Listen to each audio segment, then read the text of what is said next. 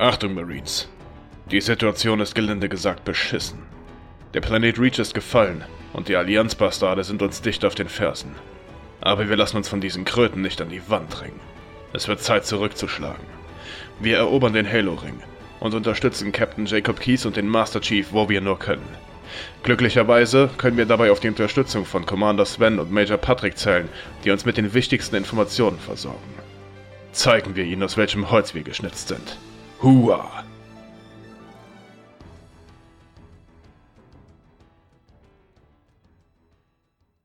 Hallo Leute, ich freue mich, euch wieder begrüßen zu dürfen bei einer neuen Folge des ähm, nerdigsten, aber wohl überflüssigsten Podcasts, den es auf der Welt gibt. Herzlich willkommen bei den Super Sofa Bros. Ähm, eins vorweg, ich möchte mich dafür entschuldigen, dass wir in den letzten Wochen ein wenig abstinent waren und keine neue Folge released haben. Ähm, Patrick und ich sind leider nach wie vor Vollzeitberuf tätig und ihr wisst ja, dass das hier nur ein Spaßprojekt ist. In den letzten Wochen hatten wir leider nicht ganz so viel Zeit, aber wir sind wieder für euch da und ähm, hochmotiviert und sit, haben, haben es geschafft, uns heute wieder zusammenzusetzen, auch wenn wir 600 Kilometer voneinander getrennt sind, ja. um eine neue Folge aufzunehmen. Patrick, ich möchte dich ja, ähm, begrüßen. Hi. wie, wie geht's dir denn so? Servus. Ja. Ja, hallo. Ähm, schöne Grüße aus dem wohl schönsten Bundesland der Welt, wie es so schön heißt. Genau. Ähm, ja, ich freue mich auch, dass es wieder funktioniert hat, dass wir uns zusammensetzen können, um die neue Folge aufzunehmen. Ja. Genau. Möchtest du zur Abwechslung heute mal sagen, was wir uns als Thema vorgenommen haben? Genau, also gerne.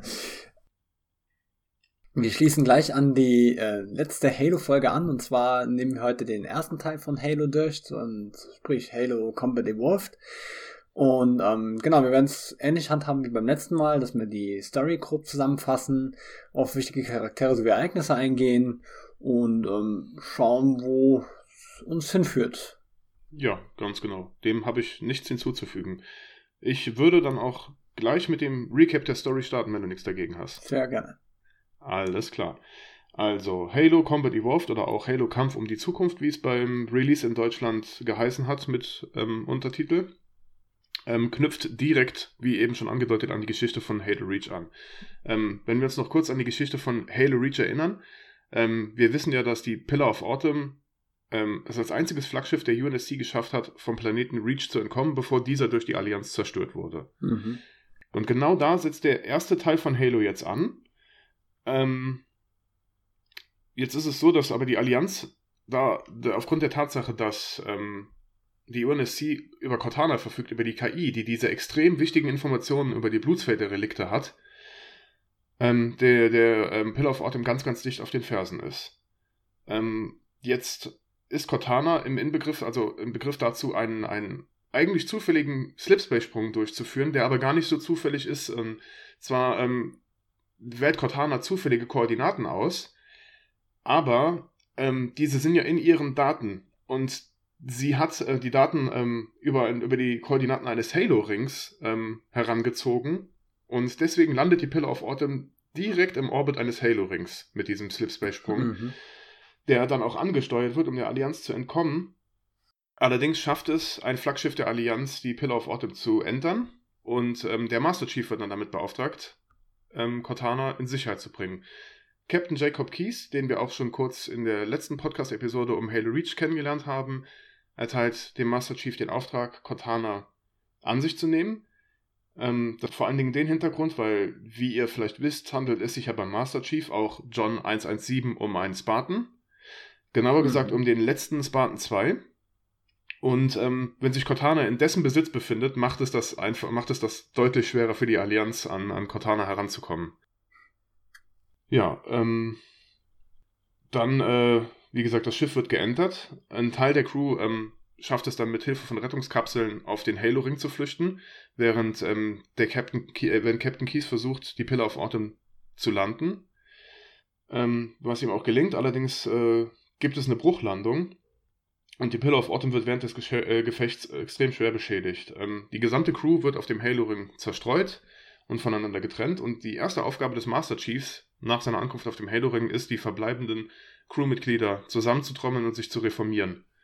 Ähm, ja, das gelingt dem Captain auch. irgendwann mit den, mit den ganzen Marines, die er dann um sich scharen konnte, ähm, schaffen sie es dann auch zu dem Allianzkreuzer vorzudringen, der die Pillar of Autumn verfolgt hat. Ähm, und nach mehreren Gefechten mit der Allianz ähm, schafft es der Master Chief dann zusammen mit den anderen Marines sich wieder mit Captain Jacob Keys ähm, zusammenzuschließen, der auf dem Allianzschiff ähm, von, den, von der Allianz-Crew gefangen genommen wurde. Und ähm, jetzt äh, geht es darum, den Halo-Ring zu erkunden. Und Cortana hat die Idee, in einen, in einen Kartenraum ähm, des Halo-Rings mhm. vorzudringen, weil man lernt relativ schnell, dass der, der Halo-Ring eigentlich, ja, ein, ein mechanisches Konstrukt ist. Und ähm, ja, dann sollen die, ähm, dann, dann soll der Master Chief bzw. der Spieler in den, in den Kartenraum vordringen. Dort findet man dann ähm, des Rings und wichtige, wichtige Locations. Ähm, und man erfährt auch, wo der Kontrollraum des Halos, äh, des Halo-Rings ist ähm, der dazu dient, den Ring zu aktivieren. Cortana erfährt nämlich durch die ganzen Daten, die dort hinterlegt worden sind, dass es sich bei den Halo-Ringen eigentlich um Massenvernichtungswaffen handelt. Und was, was genau mhm. es damit auf sich hat, erfahren wir gleich.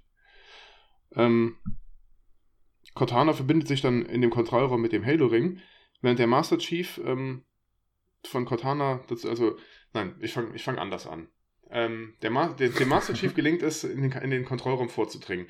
Cortana wird dann vom Master Chief in den Kontrollraum eingespeist und ähm, sie möchte in den ähm, in dem Halo-Raum, äh, in dem, in, dem, ähm, in dem Kontrollraum bleiben, um wichtige Daten zu sammeln und auch mehr über die Halo-Ringe zu lernen. Und währenddessen werden Captain Keys und der Master Chief wieder voneinander getrennt, ähm, weil Captain Keys sich auf den Weg zum, zu einer Waffenkammer macht, die sich auf dem Halo-Ring befindet. Und Cortana erfährt aber in der Zeit, in der sie in dem Halo-Ring drin ist, beunruhigende Neuigkeiten, die sie aber so richtig noch nicht mit dem Master Chief teilen möchte. Sie weiß, also sie weiß wohl mehr, als sie zugibt, ähm, also als sie, als sie mit dem Master Chief teilen möchte.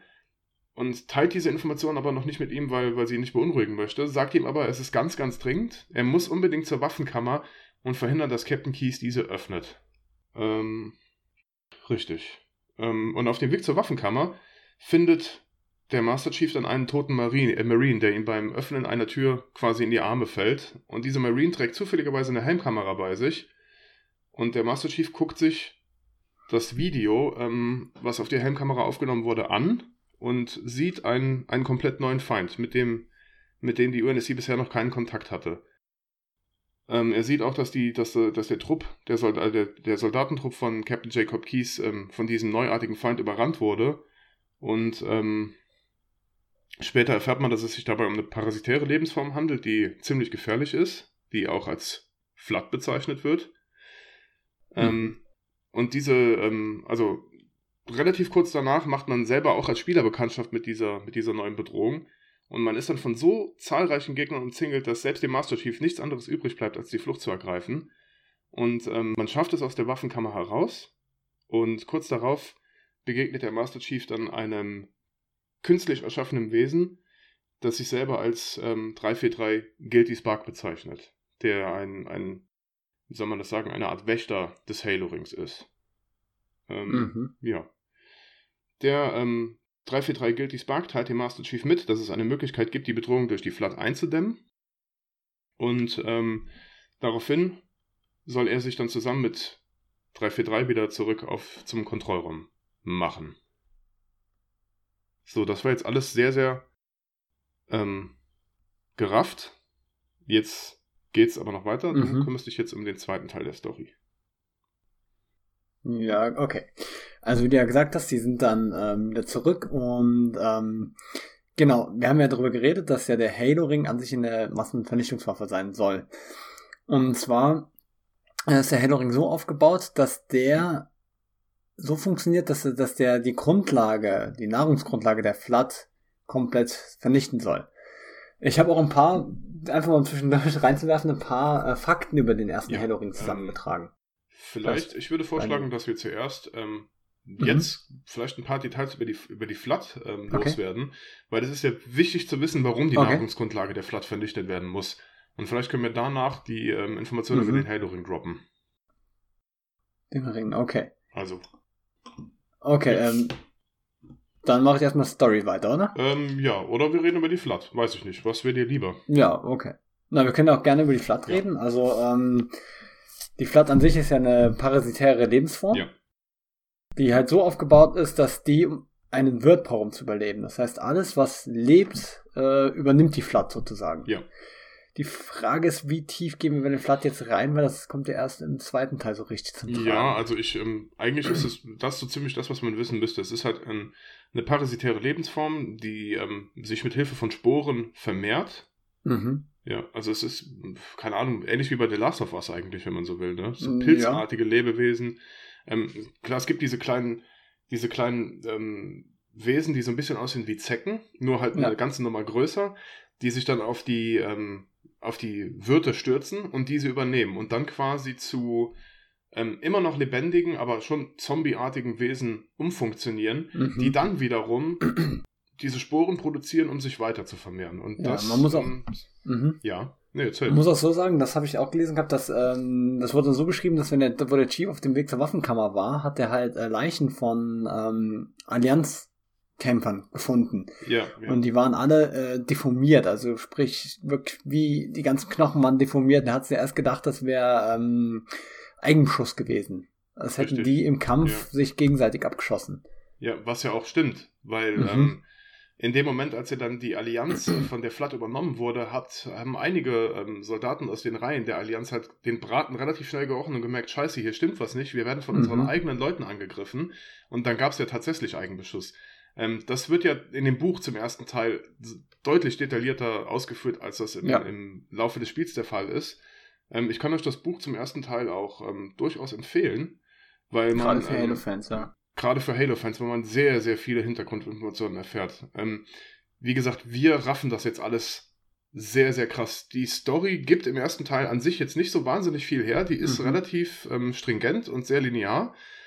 Ähm, es gäbe theoretisch mehr dazu zu erzählen, aber ähm, wir das würde auch fassen- irgendwann den Rahmen sprengen. ja, genau. Wir fassen uns einfach ein bisschen kürzer. Um die wesentlichen, die Hard Facts, die werdet ihr hier erhalten.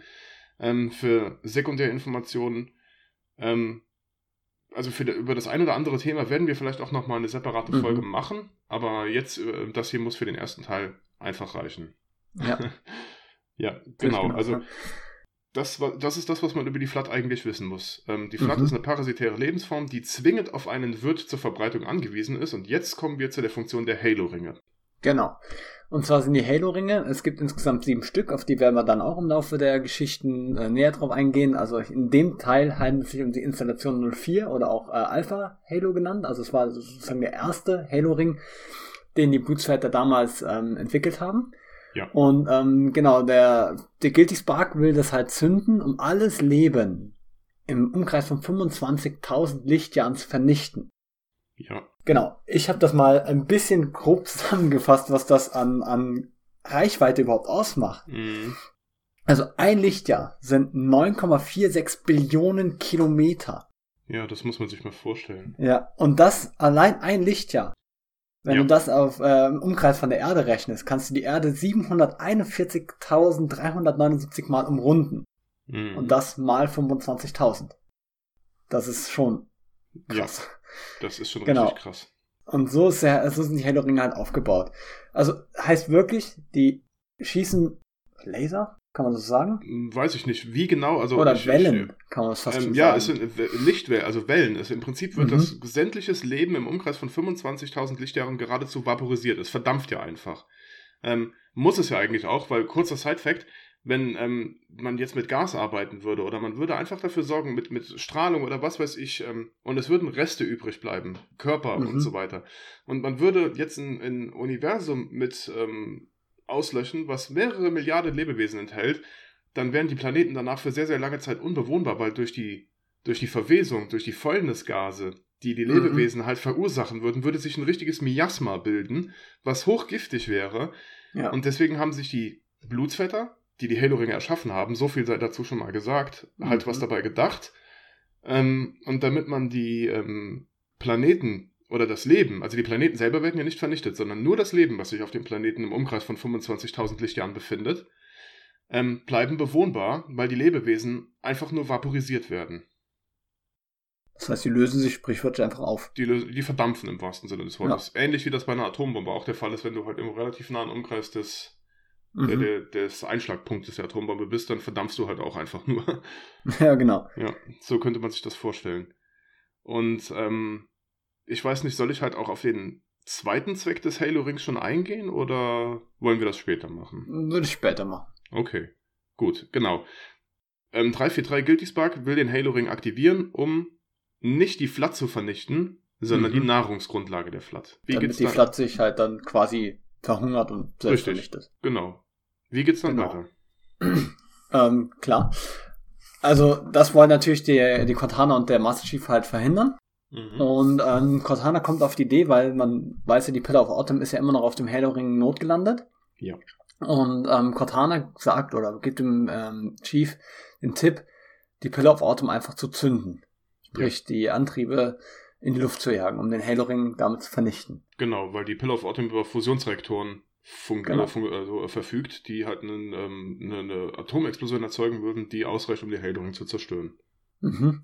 Ja. Problem bei dem Ganzen ist halt, dass der Chief nicht einfach so hingehen kann, um das Schiff äh, in die Luft zu jagen, sondern er braucht vom äh, Commander Keys die Zugangsdaten. Ja. Und wir ja. wissen ja, dass der Commander Keys ja in diese Waffenkammer gegangen ist und von den Flat ja, leider ausgelöscht wurde. Oder ähm, man ist ja, eigentlich ist Captain Keys ja mit einem Trupp Marines in die Waffenkammer gegangen, weil man sich ähm, erhofft hat, erhofft da hat, genau, nach, nach, eine, Waffe, eine, eine, Waffe zu finden, die, mit der man der Allianz beikommen kann. Das war aber ja. jetzt le leider nicht der Fall, weil die sogenannte Waffenkammer ähm, die Flat weggesperrt hat. Genau, man muss ja sagen, das war ja eine Forschungseinrichtung, wo ja. die Flat weggesperrt waren. Richtig. Und die hat ja dann die Marines geöffnet und somit die Flat wieder freigelassen. Ja, genau. Genau. Und ähm, die, Neuro die Neuralimplantate von Captain Keys hat der Chief halt gefunden, aber leider, wie gesagt, ähm, ja, sind die ähm, Marines kurz, dabei alle drauf Bevor, bevor du dazu springst, also als der Chief ja dann in der Waffenkammer angekommen ist, hat er zwar jede ja. Menge tote Marines und auch tote Allianzsoldaten gefunden, aber Captain Keys war nirgendwo zu sehen. Das, ähm, mhm, mhm.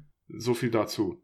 Ähm, jetzt hat er ja dann von Cortana eben den Tipp bekommen, die Pillar of Autumn in die Luft zu jagen, aber er kann ja. halt nicht auf die Fusionsreaktoren zugreifen, weil er die Neuralimplantate von Captain Keys braucht. Jetzt mhm. die Frage, wo ist Captain Keys? Ja. Das, die Frage darfst du gerne beantworten, wenn du möchtest. Genau, also ja, ja, ja, jetzt, jetzt, jetzt, ja, alles gut. Und zwar ähm, ist ja dann ein äh, Allianzschiff gelandet, was flakverseucht ja, war. Genau, und darin hat sich dann der Chief hinbegeben und hat den Commander Keys gefunden, aber der war dann auch schon äh, selber zu, genau, zu einer Flak geworden. worden. Genau. Ja.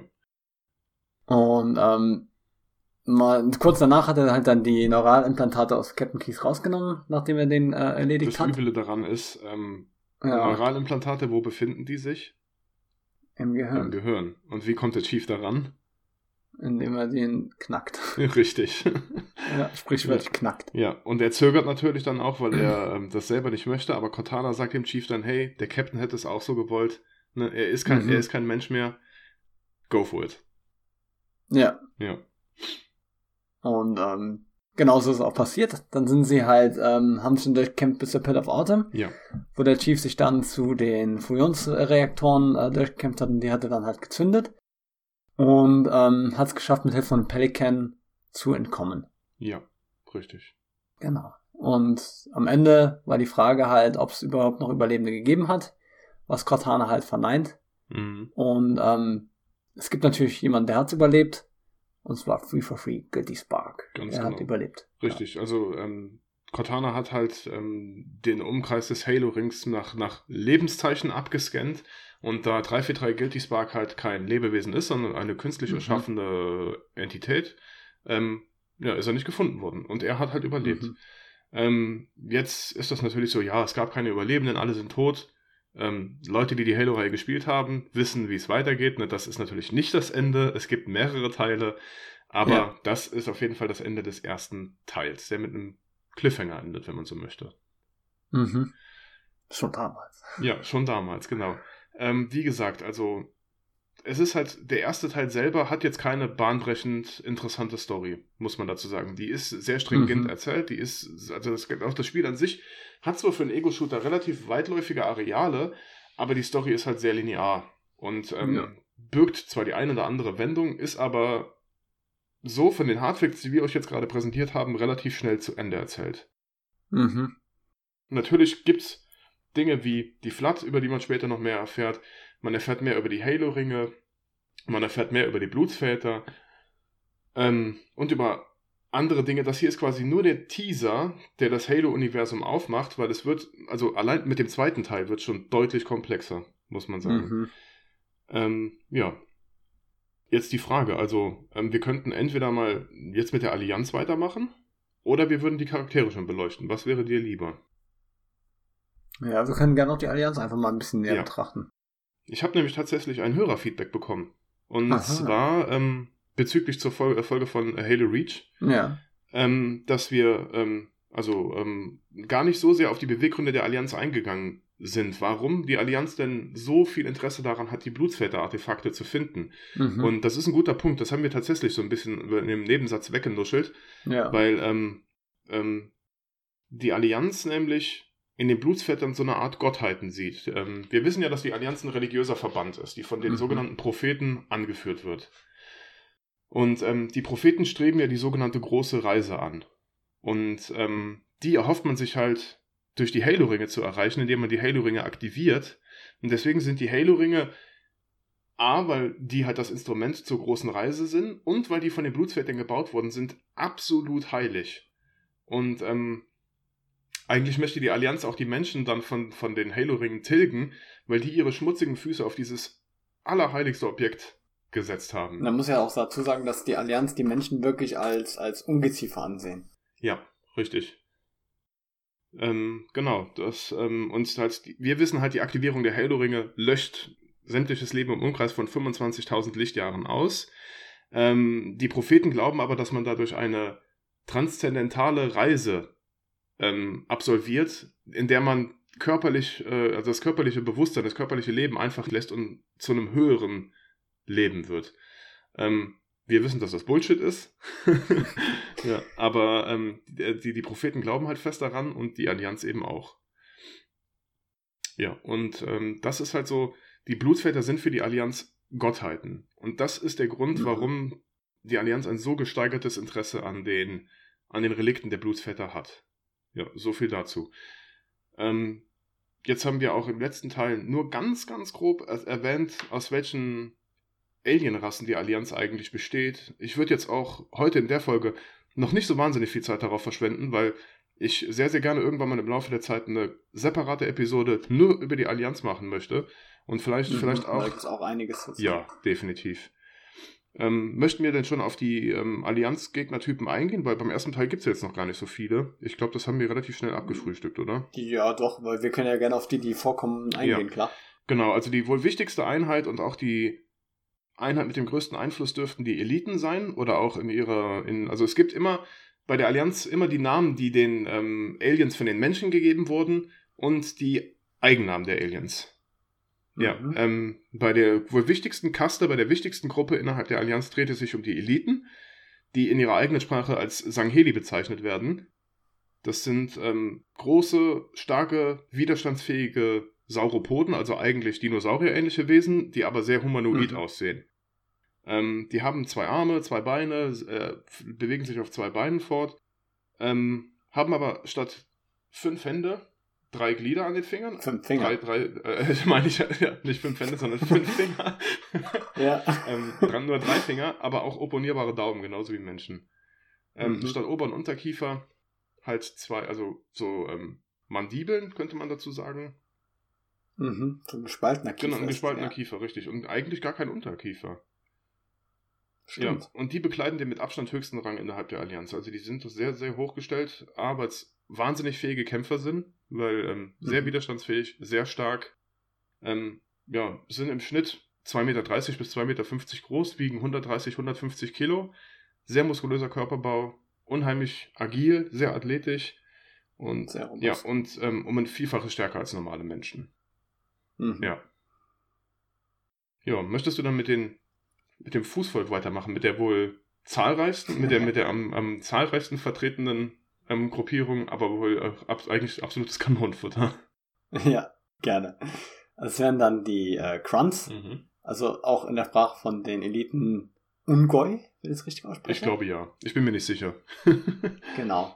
Äh, Besonderheit bei den Krunts ist halt, dass die keinen Sauerstoff atmen, sondern ähm, die müssen Ment Methan Mhm. atmen. Ja.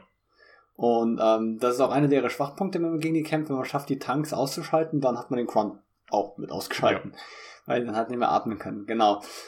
Ähm, die tre also treten eigentlich immer im Verband ja. auf. Und äh, sind in der Lage, halt viele verschiedene Waffen zu nutzen. Mhm. Und ähm, einzeln sind sie halt, wie du sagst, totales Kanonenfutter, aber in der Gruppierung, weil die auch, ähm, muss man sagen, recht präzise Plasmagranaten werfen können, ja, ja. Äh, können die auch echt äh, gefährlich werden. Die haben sehr starke Wurfarme, ja. Ja, was mir halt auch aufgefallen ist bei den Grunts ist, ähm, dass die sehr auf ihre Führer ähm, angewiesen sind. Ja. Sobald man es schafft, äh, den Eliten der beiden ins auszuschalten, dann sind die erstmal total kopflos und rennen nur umeinander. Ja, ganz genau. Das dann sind sie relativ einfach ja, Weil meistens ist es so, man begegnet häufiger auch kleineren Gruppierungen an Grunts, aber es ist häufiger so, ähm, mhm. dass immer eine Gruppe von Grunts meistens von einem Eliten oder mehreren Eliten angeführt wird.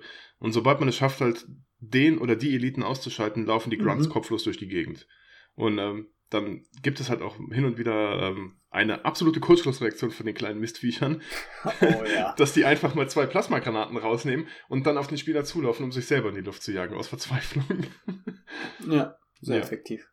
Ja, also kann gerade auf höheren Schwierigkeitsgraden ist, hat das häufiger schon mal zum Ableben geführt. Mhm. Ja. Ähm, ja, das so viel zu den Grunts. Ich, wie gesagt, also ich würde halt, irgendwann gerne mal näher auf die einzelnen Völker der Allianz eingehen, auch gerne mal mhm. eine separate Folge über die Allianz machen. Deswegen machen wir das hier jetzt nur gerade in wenigen Sätzen. Ja. Ähm, ja, dann kommen die Schakale, die ähm, in ihrer Sprache Kikya genannt werden. Ich weiß auch nicht, ob ich das richtig ausspreche.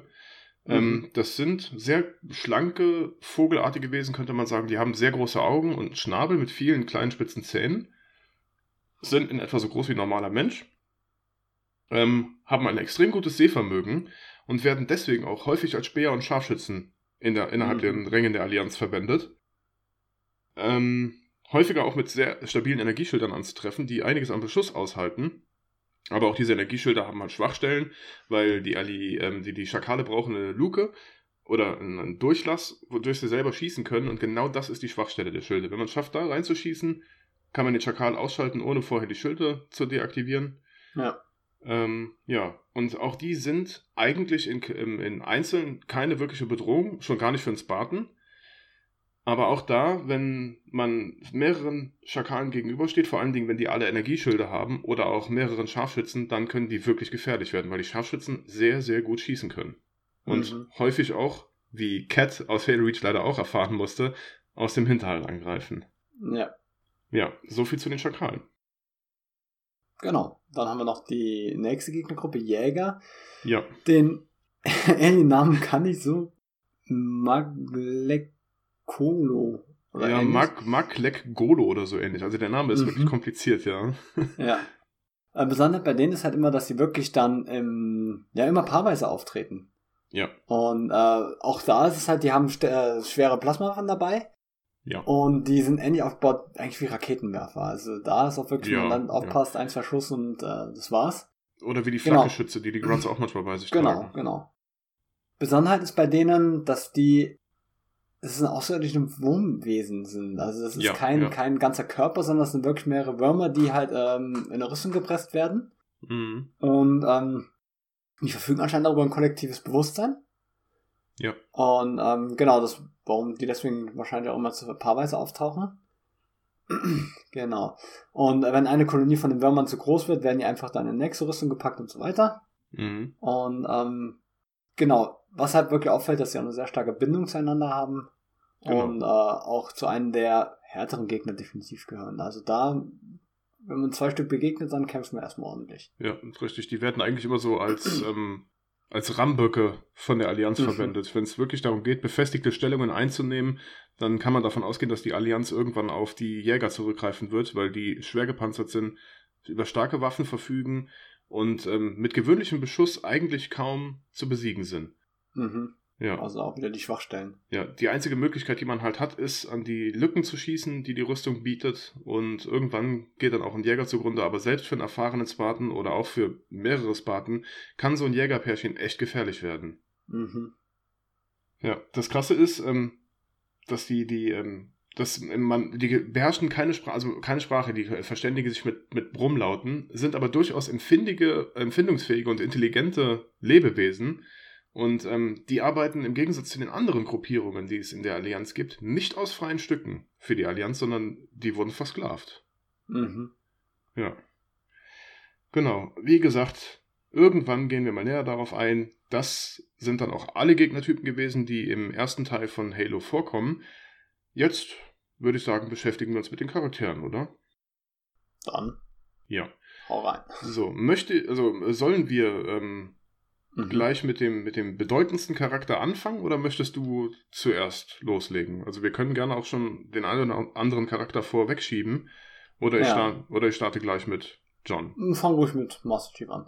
Okay, ähm, ja, der Master Chief, auch John 117 genannt, ist wohl das absolute Aushängeschild der Halo-Serie und sozusagen das Maskottchen der Xbox, Kann man so sagen, wenn ne? man so will, ja.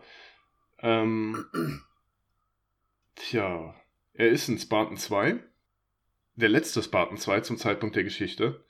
Er wurde am 7. März 2511 auf Eridanus geboren, auf demselben Planeten wie Emil, wir erinnern uns, ähm, in der Stadt Elysium.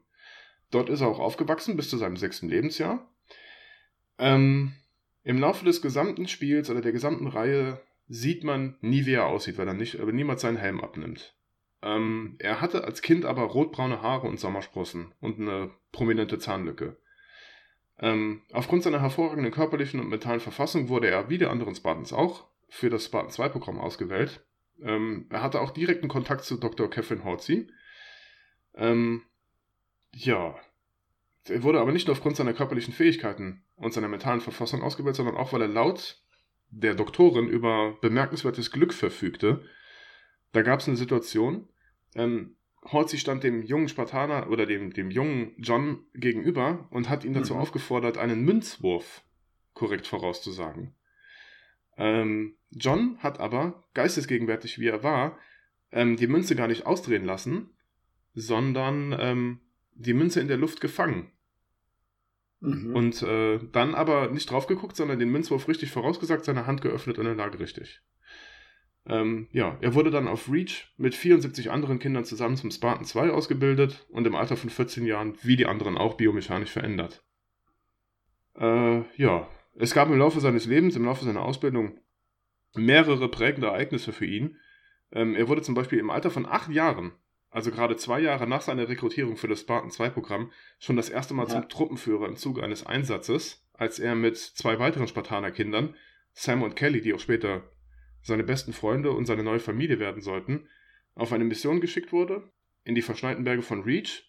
Um es ganz kurz zu machen, die Mission war, eine Basis zu infiltrieren, am besten ohne entdeckt zu werden. Und ähm, die Kinder sollten einen Pelican kapern und wieder zurück zur, zum Ausbildungslager fliegen. Jetzt war es aber so, dass die, ähm, ja, die, die oberste Anordnung von ähm, Chief Petty Officer Mendez, der Ausbilder der Spartaner, Mhm. war Truppenmitglieder, die verwundet wurden oder, oder gefangen genommen wurden, waren um jeden Preis zurückzulassen. Ohne Ausnahme. Ähm, jetzt war es aber so, dass, ähm, obwohl die Kinder es geschafft haben, die Mission erfolgreich abzuschließen, und zwar weit über die Erwartungen hinaus, ähm, war, waren Halsey und der Chief Petty Officer mit dem Ergebnis nicht zufrieden, weil zwei Marines verletzt worden sind und weil ähm, John 117 extrem darauf bedacht war, auch die anderen beiden in Sicherheit zu bringen. Ähm, Mhm. Man hat eigentlich mit einem anderen Ergebnis gerechnet. Man, man wollte die ähm, Aufopferungsbereitschaft und die Skrupellosigkeit der Kinder testen. Ja, daraus ist dann aber nichts geworden. Ähm, nichtsdestotrotz hat man dann den Master Chief oder John 117, wie er damals genannt wurde, er war dann noch kein Master Chief, zum, Trupp, äh, zum Truppenanführer gemacht, also Mhm. dieses Dreier-Squads, weil er halt ähm, bemerkenswerte Ergebnisse erzielt hat. Ja. Ähm, wie ging es dann weiter? Genau. Äh, ja, ein anderes prägendes Ergebnis, ähm, Erlebnis, welches auch noch relativ interessant ist, war, als er dann mit 14 Jahren endgültig augmentiert wurde und ähm, somit zum Spartan 2 gemacht wurde, wurden die Kinder ähm, auf eine auf, auf einem UNSC-Flaggschiff geschickt, auf die Atlas, um ähm, in der Mikrogravitation zu trainieren. Einfach um den Umgang des, äh, mit der Rüstung und Waffen und so weiter und so fort in Mikrogravitation zu üben. Und ähm, da ist es dann zu einer Situation gekommen, in dem die Kinder zuerst in den Kraftraum, in den Trainingsraum geschickt worden sind. Oder es waren ja keine Kinder mehr, sondern schon Teenager. Und ähm, dort sollte dann John 117 gegen Mhm. drei Truppenmitglieder der ODST kämpfen. Ähm, das haben wir, wir haben auch die ODST kurz behandelt in der Reach-Folge. Das sind ähm, ja, Elitesoldaten, kann man so sagen, die quasi die Speerspitze der UNSC-Einsatzkräfte waren, bevor das Spartan-Programm in die, in die, ins Leben gerufen wurde. Mhm. Und ähm, man wollte die Fähigkeiten des jungen Spartaners testen. Und dazu sei gesagt, dass er im Alter von 14 Jahren schon über den, den, die Physis eines Superathleten verfügt hat. Also man muss sich das vorstellen, da steht zwar ein erst 14-jähriger Junge, der aber so aussieht wie ein 18-jähriger Superathlet, wie ein olympischer Spitzensportler. Der sollte dann gegen die drei kämpfen, um seine Fähigkeiten unter Beweis zu stellen. Oder das waren sogar fünf, nicht nur drei. Entschuldigung, mein Fehler. Es waren nämlich fünf Soldaten und die musste er eben gleichzeitig im Ring bekämpfen.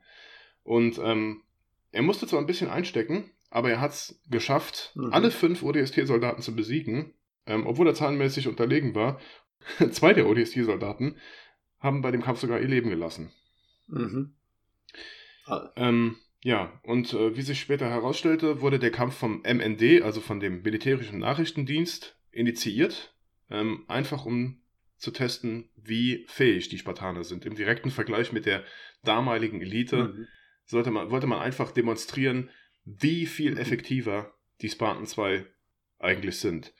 Und ähm, das hat nachträglich dazu geführt, dass das Ansehen von John bei den ODST oder bei den Spart die Spartaner generell von den ODST geradezu gehasst worden sind. ja, natürlich hat sich im Laufe des Krieges gegen die Allianz das Verhältnis ein bisschen verbessert, ähm, auch weil dann später ODST-Soldaten zu Spartans gemacht worden sind im Zuge vom dritten und vom vierten Programm, aber, ähm, oder eigentlich sogar nur vom vierten Programm, beim dritten waren es auch Waisenkinder.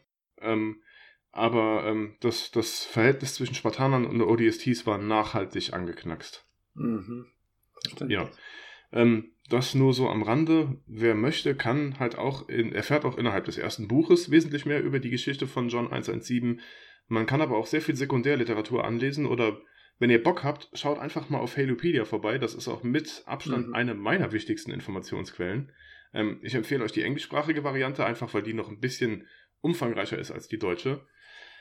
Ähm, ja, ähm, John 117 kann, wenn wir auch die anderen Teile in Betracht ziehen, auf eine insgesamt 30-jährige Militärgeschichte zurückblicken, mit weit über 200 Einsätzen.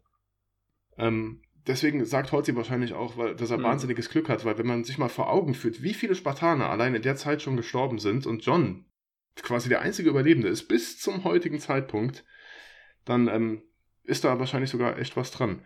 Und er hat wirklich alle möglichen Medaillen erhalten, die man im Laufe einer Militärkarriere erhalten kann, also Gefechtsmedaillen, außer die sogenannte POW-Medaille und das ist die Prisoner of War, also Kriegsgefangenen. Wenn du es schaffst, lebend aus der Kriegsgefangenschaft zurückzukehren, bekommst du diese Medaille. Hat er John, die Möglichkeit gehabt. John war aber niemals in der Kriegsgefangenschaft, ganz genau. ja. Ähm, wie bei den anderen Zweier-Spartanern auch, bestanden seine ersten Gefechte aus ähm, Kämpfen gegen Rebellen, Später dann aber auf der Kolonie Harvest auch gegen die hoffnungslos überlegene Allianz. Mhm. Ja. Ähm, richtig. Er hat dann auch für die Spat anderen Spartaner auch die maßgeschneiderte Mölnir-Rüstung erhalten, ähm, die dann später auch mit Schildgeneratoren geupgradet wurde. Ähm, sonst würde ich sagen, ist das eigentlich zum Werdegang von John 117 jetzt ohne großartig zu spoilern, weil alles andere über den ersten Teil hinausgehen würde, mhm. so ziemlich alles, was ich so zu erzählen habe. Er ist ähm, ja eine Ikone des Schlachtfeldes, ein, ein Kriegsgott könnte man fast schon sagen in den Augen der UNSC. Ähm, nicht nur ja, bei denen. Nicht nur bei denen, sondern auch in der Menschheit, also in der, in der Bevölkerung. der Allianz auch. Ja, richtig. Er wird ja als Dämon bezeichnet von der mhm. Allianz. Eben weil er so ein ja, ein extrem gefährlicher Gegner ist, der, der wirklich sehr, sehr oft in Gefechten gegen die Allianz bestanden hat und seinen Wert mehr als einmal unter Beweis stellen konnte. Und äh, ja, es gibt halt sehr, sehr viele Ereignisse, die seinen, seine kämpferischen Fähigkeiten schon unter Beweis gestellt haben, noch bevor Halo Combat Evolved eigentlich gestartet hat. Aber wie gesagt, wenn ich jetzt auf jedes einzelne Ereignis eingehen würde, dann würde das hier den Rahmen sprengen. Mhm. Ja, ähm, John hat ein sehr gutes Verhältnis zu Dr. Catherine Halsey. Er sieht sie so ein bisschen als eine Mutter, Mutterfigur, könnte man sagen.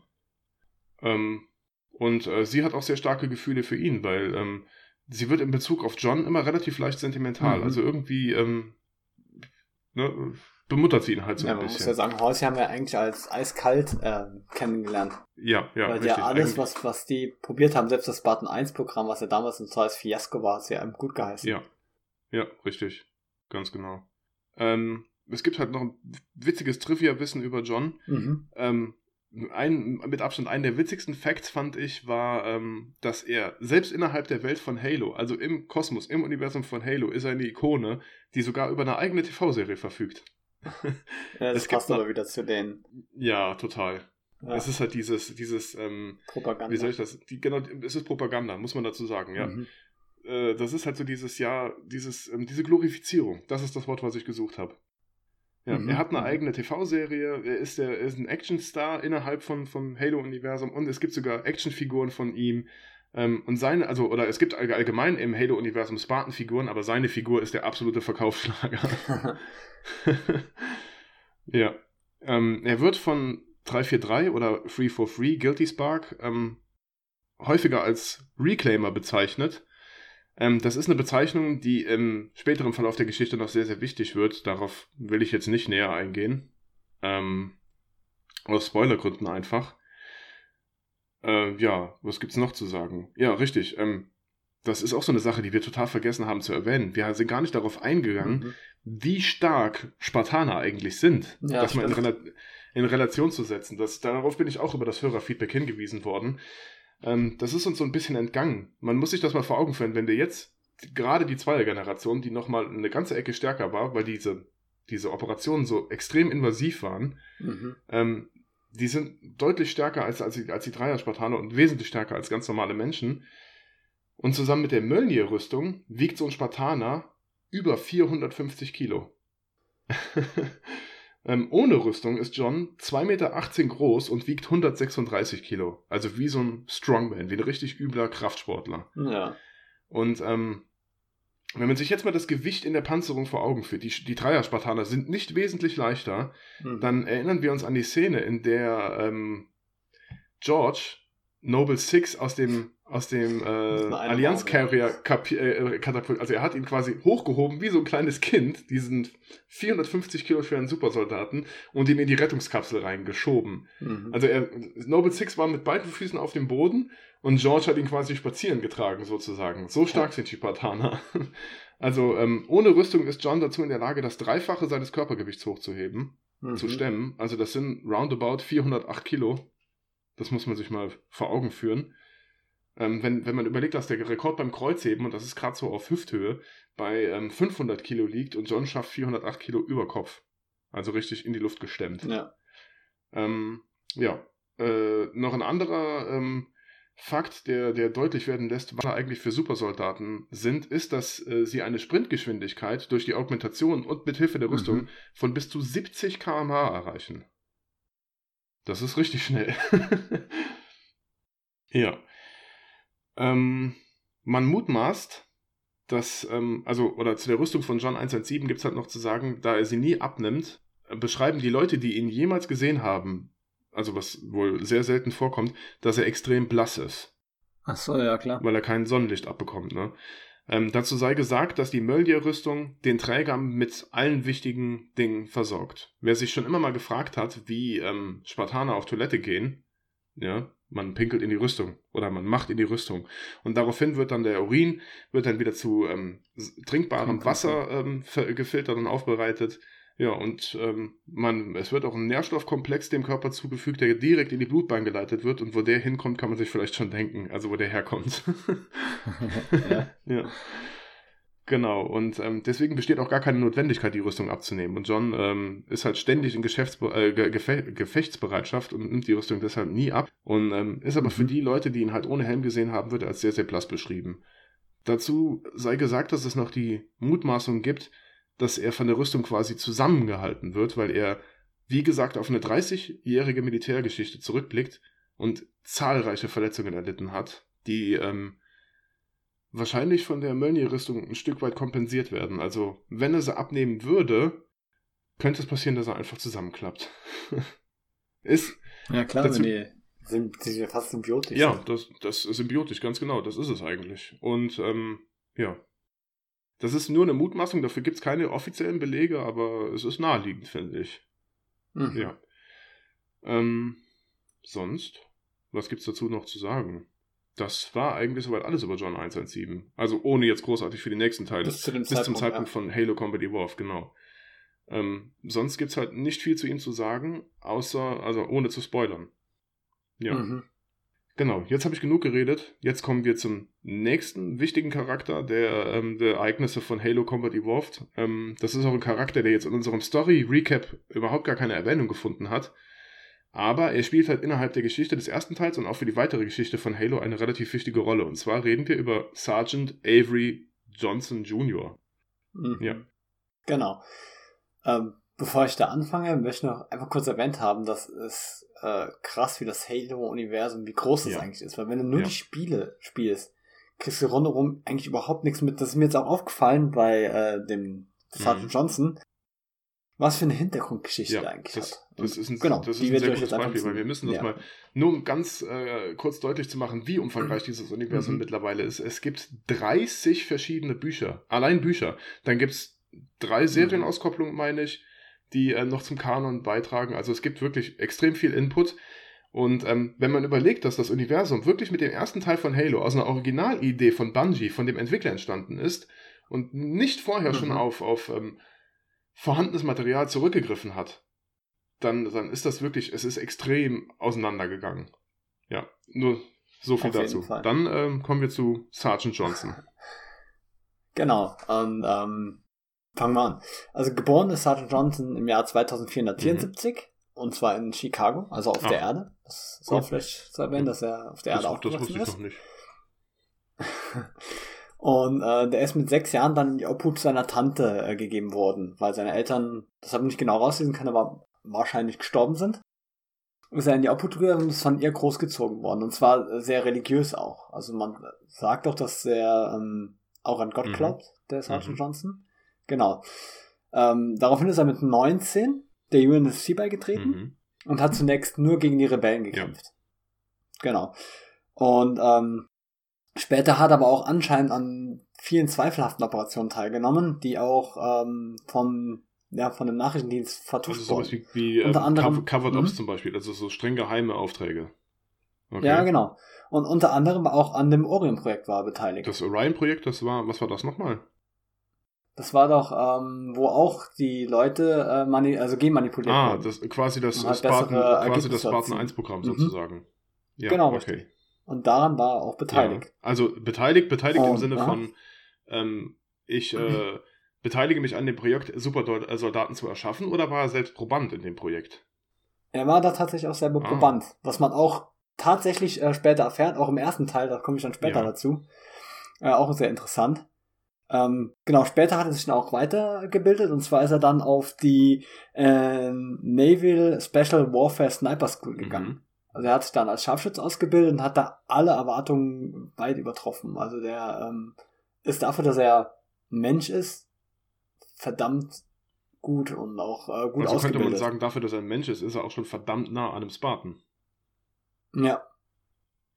Der ist dann auch äh, später ausgebildet worden, eine Landekapsel zu steuern. Also wirklich, das ist ja die Landekapsel, muss man sich das Ja. vorstellen. Das ist nicht einfach so, die werden auf die Erde geschossen, da sind sie, sondern die sind ja voll ausgestattet. Also da passt genau ein Mensch rein und seine Das sind Ausrüstung. aber nicht dieselben Landekapseln, die auch von den ODSTs verwendet werden, oder? Doch, genau. Aha, cool. Und die, da ist er ausgebildet worden, die auch zu Ja. steuern. Ach, Und äh, das muss wohl auch schwieriger gewesen Mhm. sein. Aber er hat auch das geschafft und hat sich da auch weitergebildet. Genau. Ähm, später ist er dann auch Squad Leader bei vielen verdeckten Operationen Mhm. geworden. Also auch da wieder ähm, die Akte von ihm, muss man auch dazu sagen, ist zum größten Teil ja, geschwärzt. okay, klar. Genau. Ähm, genau, jetzt kommt noch eine ganz interessante Sache. Und zwar im Jahr 2524 Mhm. hat der Johnson auch wieder an einer ähm, verdeckten Operation teilgenommen. Und zwar auf dem, ich hoffe, ich kann den Planeten richtig aussprechen, äh, Trebucht. Ich glaube, so wird er Trebucht? ausgesprochen. Er teilgenommen. Also, Bitte? ähm, wenn wir den Namen falsch aussprechen, dann dürfen die Hörer uns gerne darauf hinweisen. Ähm, ja, ja. sehr gerne. also ich ähm, habe jetzt auch, ich habe den Namen leider nicht vorliegen, sonst wüsste ich vielleicht, wie er ausgesprochen wird, aber belassen wir es jetzt einfach mal dabei. Okay. Und zwar dient die Operation dazu, eine Sprengstofffabrik der Rebellen ähm, auszuschalten. da ist er dann zuerst mal mit den Hornets äh, hingeflogen. Und ähm, da ist dann passiert, dass während der Kämpfe sich ein Rebell mit einer Bombe tatsächlich in ein ähm, Jim Denny Café äh, verschanzt Okay. hat. Die Jim Denny Cafés müssen wohl sowas ähnlich sein wie der McDonalds. die Also ein müssen wohl- Franchise, ein Ja, Franchise genau, Unternehmen. richtig. Ja, okay. sind auch überall verteilt. Ja. Genau. Er bekam dann von seinem ähm, Leader den Befehl, den Rebellen mit einem Gaussgewehr auszuschalten. Der hat aber zum Ga- Zeit. Mhm. Ähm, ein Gaussgewehr, das ähm, nur kurz am Rande sind ähm, Railguns, könnte man Railguns, sagen. genau. Ja, genau. Elektromagnetische ähm, Geschosse, die halt mit sehr hoher Geschwindigkeit abgefeuert werden. Mhm. Ja, erzähl weiter. Und er hat aber, der Geiselnehmer hat zu dem Zeitpunkt aber ein Kind als Geisel genommen. Oh, okay. Und da hat sich der zu lange gezögert, der äh, Sergeant Johnson, Ja. und äh, woraufhin dann der Vater des Kindes eingegriffen hat. Und Oh. in dem Zuge hat der Rebell tatsächlich die Bombe gezündet. Oh, shit. Ja, dadurch sind alle Zivilisten in dem äh, Café und auch ein paar von den Navy-Kollegen ums Leben gekommen. Fuck. Ja. Und äh, der Johnson hat sich da wirklich auch die Schuld dran gegeben. Weil er zu lange gezögert hat. Genau. Ich meine, Und ich kann, dann- ich kann verstehen, dass er gezögert hat, weil wenn man mal überlegt, ähm, das Ja. Gaussgewehr ist halt ähm, eine Waffe, die ähm, nicht einfach nur wie ein Scharfschützengewehr auf einen kleinen Bereich wirkt, sondern schon einen gewissen Gebietsschaden anrichtet. Genau. Und er war sich auch da wirklich sicher, dass er das Kind mittrifft. Ja, ja, und deswegen hat er nicht gefeuert. Genau. Okay. Und äh, daraufhin hat er sich so viel Vorwürfe gemacht, dass er erstmal wieder zurück nach Chicago gegangen ist. Nach Hause. Und also quasi Genau. seinen, seinen Militärdienst dann auch erstmal auf Eis gelegt hat. Er ist, er ist beurlaubt worden. Ach, ah, wegen, wahrscheinlich Genau. wegen Psycho, wegen dem Trauma. Genau, Ja, richtig. okay. Und da hat er dann zu allem Überfluss erfahren, dass seine Tante halt gestorben ist, bei der er Ah. aufgewachsen ist. Oh. Alter. Ja, und das hat ihn dann auch sehr äh, stark getroffen und ähm, der stand wirklich kurz davor, Alkoholiker zu werden. Also er hat sich dann Echt? mehrfach abgeschossen, mhm. Hat dann auch viele Schlägereien gehabt, unter anderem auch mit ähm, Türstern von diversen Clubs. Also, okay. also ist er richtig abgekackt auf gut Deutsch. Ja, ja. Ja. Und er war auch kurz davor, in der Gosse zu landen, wo ihn aber dann ähm, äh, Lieutenant ähm, Dons gefunden hat, also Mhm. ein weiblicher Offizier damals, Mhm. äh, weiblicher Lieutenant, so rum, Ja. die ähm, ihn wieder sozusagen neu, neu ins Boot geholt hat. Neues Und, Leben ähm, eingehaucht hat. Genau. Ja. Und äh, damals ist er dann zurückgekommen und hat ist dann äh, Gillian Al Agni, Agni, wenn es auch wieder richtig ausgesprochen ist, Mhm. unterstellt worden Ja. und ist dann auch auf dem Planeten Harvest gekommen, um Ah. dort zu kämpfen. Ja, okay. Äh, um da die äh, Miliz auszubilden. Da, äh, genau, er hat sie erst ausgebildet und hat dann da gekämpft. Oha. Ja. Erzähl weiter. Genau. Und ähm, die Miliz, die er da ausgebildet hat, wurde tatsächlich für ähm, wieder verdeckte Operationen Also, gegen ähm, Rebellen. Für die, die es nicht wissen, ich glaube, also kann sein, korrigiere mich, wenn ich falsch liege, aber eine Miliz ist doch, ähm, sind doch eigentlich Zivilisten, die zum Kampf ausgebildet werden, oder? Genau, aber er hat Ja. sie tatsächlich ausgebildet, um wieder gegen Aufständische vorzugehen. Und nicht gegen die Allianz. Nee, also es war ja tatsächlich gegen die Aufständischen, aber dazu Ja. kam es nicht, weil die, weil er Allianz da zum die- ersten okay, Mal, äh, ja. genau, er hatte da den Ja. Erstkontakt mit der Allianz gehabt. Ja, okay. Und ich meine, in dem Einsatz sind sich Mhm. auch dann ähm, Spartan 117 und Johnson das erste Mal begegnet, oder? Äh, Habe ich tatsächlich nicht rauslesen können. Okay. Weil äh, das war auch dann wieder cool, das zeigt dann wieder, äh, wie hart der Johnson eigentlich ist. Ja. Also, er hat tatsächlich geschafft, mit seinem Trupp ähm, die Allianz lange genug in Schach zu halten, dass die Bevölkerung ähm, nahezu Mhm. komplett fliehen konnte. Oh, nice. Genau, und ähm, danach ging es dann weiter, danach hat er wieder an vielen Operationen teilgenommen, Mhm. äh, wo man dann äh, auch ein paar Operationen namentlich nennen kann. Das war dann zum Beispiel die äh, Operation Silent Storm, an der er teilgenommen hat. Mhm. Die war am 7. März 2526, Ja. also zwei Jahre nach dem, nach dem Fiasko. Aha, ja, okay. Das Fiasko, ja. Genau. Und ähm, genau. Genau, und zwar ging es darum, dass der, äh, das war eigentlich eine Versammlung äh, von hochrangigen äh, Militärs, mhm. wo auch Dr. Halsey dran teilgenommen hat. Ja. Und da hat er dann zum ersten Mal vom Spartan 2 Programm erfahren. Oder Ah. beziehungsweise, dass das äh, erfolgreich war. Weil man wusste ja, dass das Einzelprogramm war ein Fiasko. Ja. Und Klar, er, dann, er wusste ähm, das, er wusste das ja als, aus erster Hand, weil er ja Proband in dem, in dem. Genau, richtig. Ja. Und da ist er tatsächlich das erste Mal äh, John 117 Ah, okay. ähm, begegnet. Genau, und da war auch dann die erste Mission äh, mit John. Mhm. Und zwar ist er zusammen mit ihm und äh, ODST-Truppern ähm, haben die wichtige logistische Stützpunkte der Allianz angegriffen. Mhm. Und ähm, genau. Äh, so viele, so viele Notizen allein über Johnson, das ist krass. Ähm, muss ich Genau. gestehen, das überrascht mich, weil ich hätte nicht gedacht, dass das. Ähm, ich Aha. muss ehrlich sagen, dass ich die Geschichte von Johnson nur ähm, aus, den Bü aus den paar Büchern, das waren jetzt nicht so wahnsinnig viele Bücher, die ich gelesen Mhm. habe, gekannt habe, wenn er denn überhaupt vorgekommen ist. Ähm, oder aus den Spielen gekannt habe. Und ich hätte nicht gedacht, dass das noch ein Charakter ist, der so viel Hintergrundinformationen hat. Ja. Also wirklich, das muss man sagen, ich finde es deswegen auch echt cool, das ganze Universum, dass das halt auch ähm, Ja, die Charaktere ja, so vielschichtig ja. ausarbeitet. Ganz genau. Ähm, vor allen Dingen das ähm, Universum von Halo an sich wird halt mit so vielen Details, einfach ähm, mit dieser Vielfältigkeit an Figuren und so weiter und so fort. Es gibt ja auch ähm, Dinge wie verschiedene Protokolle, die dann in, äh, greifen in Notsituationen und so weiter und so fort. Macht die Geschichte Mhm. halt einen glaubwürdigen und ausgearbeiteten Eindruck. Ja, auch äh, das wirkt also total nachvollziehbar. Ja, Obwohl es richtig. eigentlich so weit in der Zukunft spielt. Schon, ja, doch. Ja, muss man schon sagen. Ja. Okay, du warst aber noch nicht fertig. Genau. Die nächste Operation, die er dran teilgenommen hat, war ähm, Paris 4 oder Paris 4, Mhm. ähm, wo Die er dran teilgenommen hat. Nichts Mhm. mit der Stadt zu tun hatte, oder? Nee, leider nicht. Und zwar ging es darum, um eine Belagerung der Allianz aufzulösen. ja. Und ähm, da hat der Johnson einfach mal kurzerhand eine ganze Kiste Plasmagranaten äh, beschlagnahmt und die gegen die Allianz auch eingesetzt. Und ähm, mit der Aktion hat es tatsächlich geschafft, dass die, ähm, ja, dass er tatsächlich geschafft hat, dass die Kommandanten, die auf diesem Planeten stationiert waren, zu eskortieren. Also er hat wirklich aufgelöst, diesen, äh, diese Belagerung. Und da konnten dann halt ähm, sich zahlreiche Leute wieder evakuieren. Genau, und ähm, während der Aktion muss man auch sagen, oder während dieser äh, Operation hat Johnson auch ein kleines Mädchen gerettet. Ein vierjähriges Mädchen, was beim Autounfall ähm, zurückgelassen wurde. Okay, und ähm, wie gesagt, er hat dann dieses kleine Mädchen gerettet.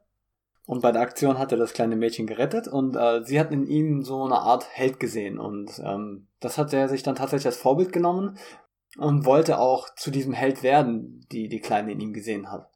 Ah, okay. Also war das für ihn dann nochmal so ein Punkt, wo ihm wieder eine neue Mhm. Bedeutung gegeben wurde. Genau. Ja. Ähm, danach springen wir auch gleich auf äh, Reach, weil nach der Operation Mhm. Paris äh, 4 ist er halt äh, abkommandiert worden nach Reach.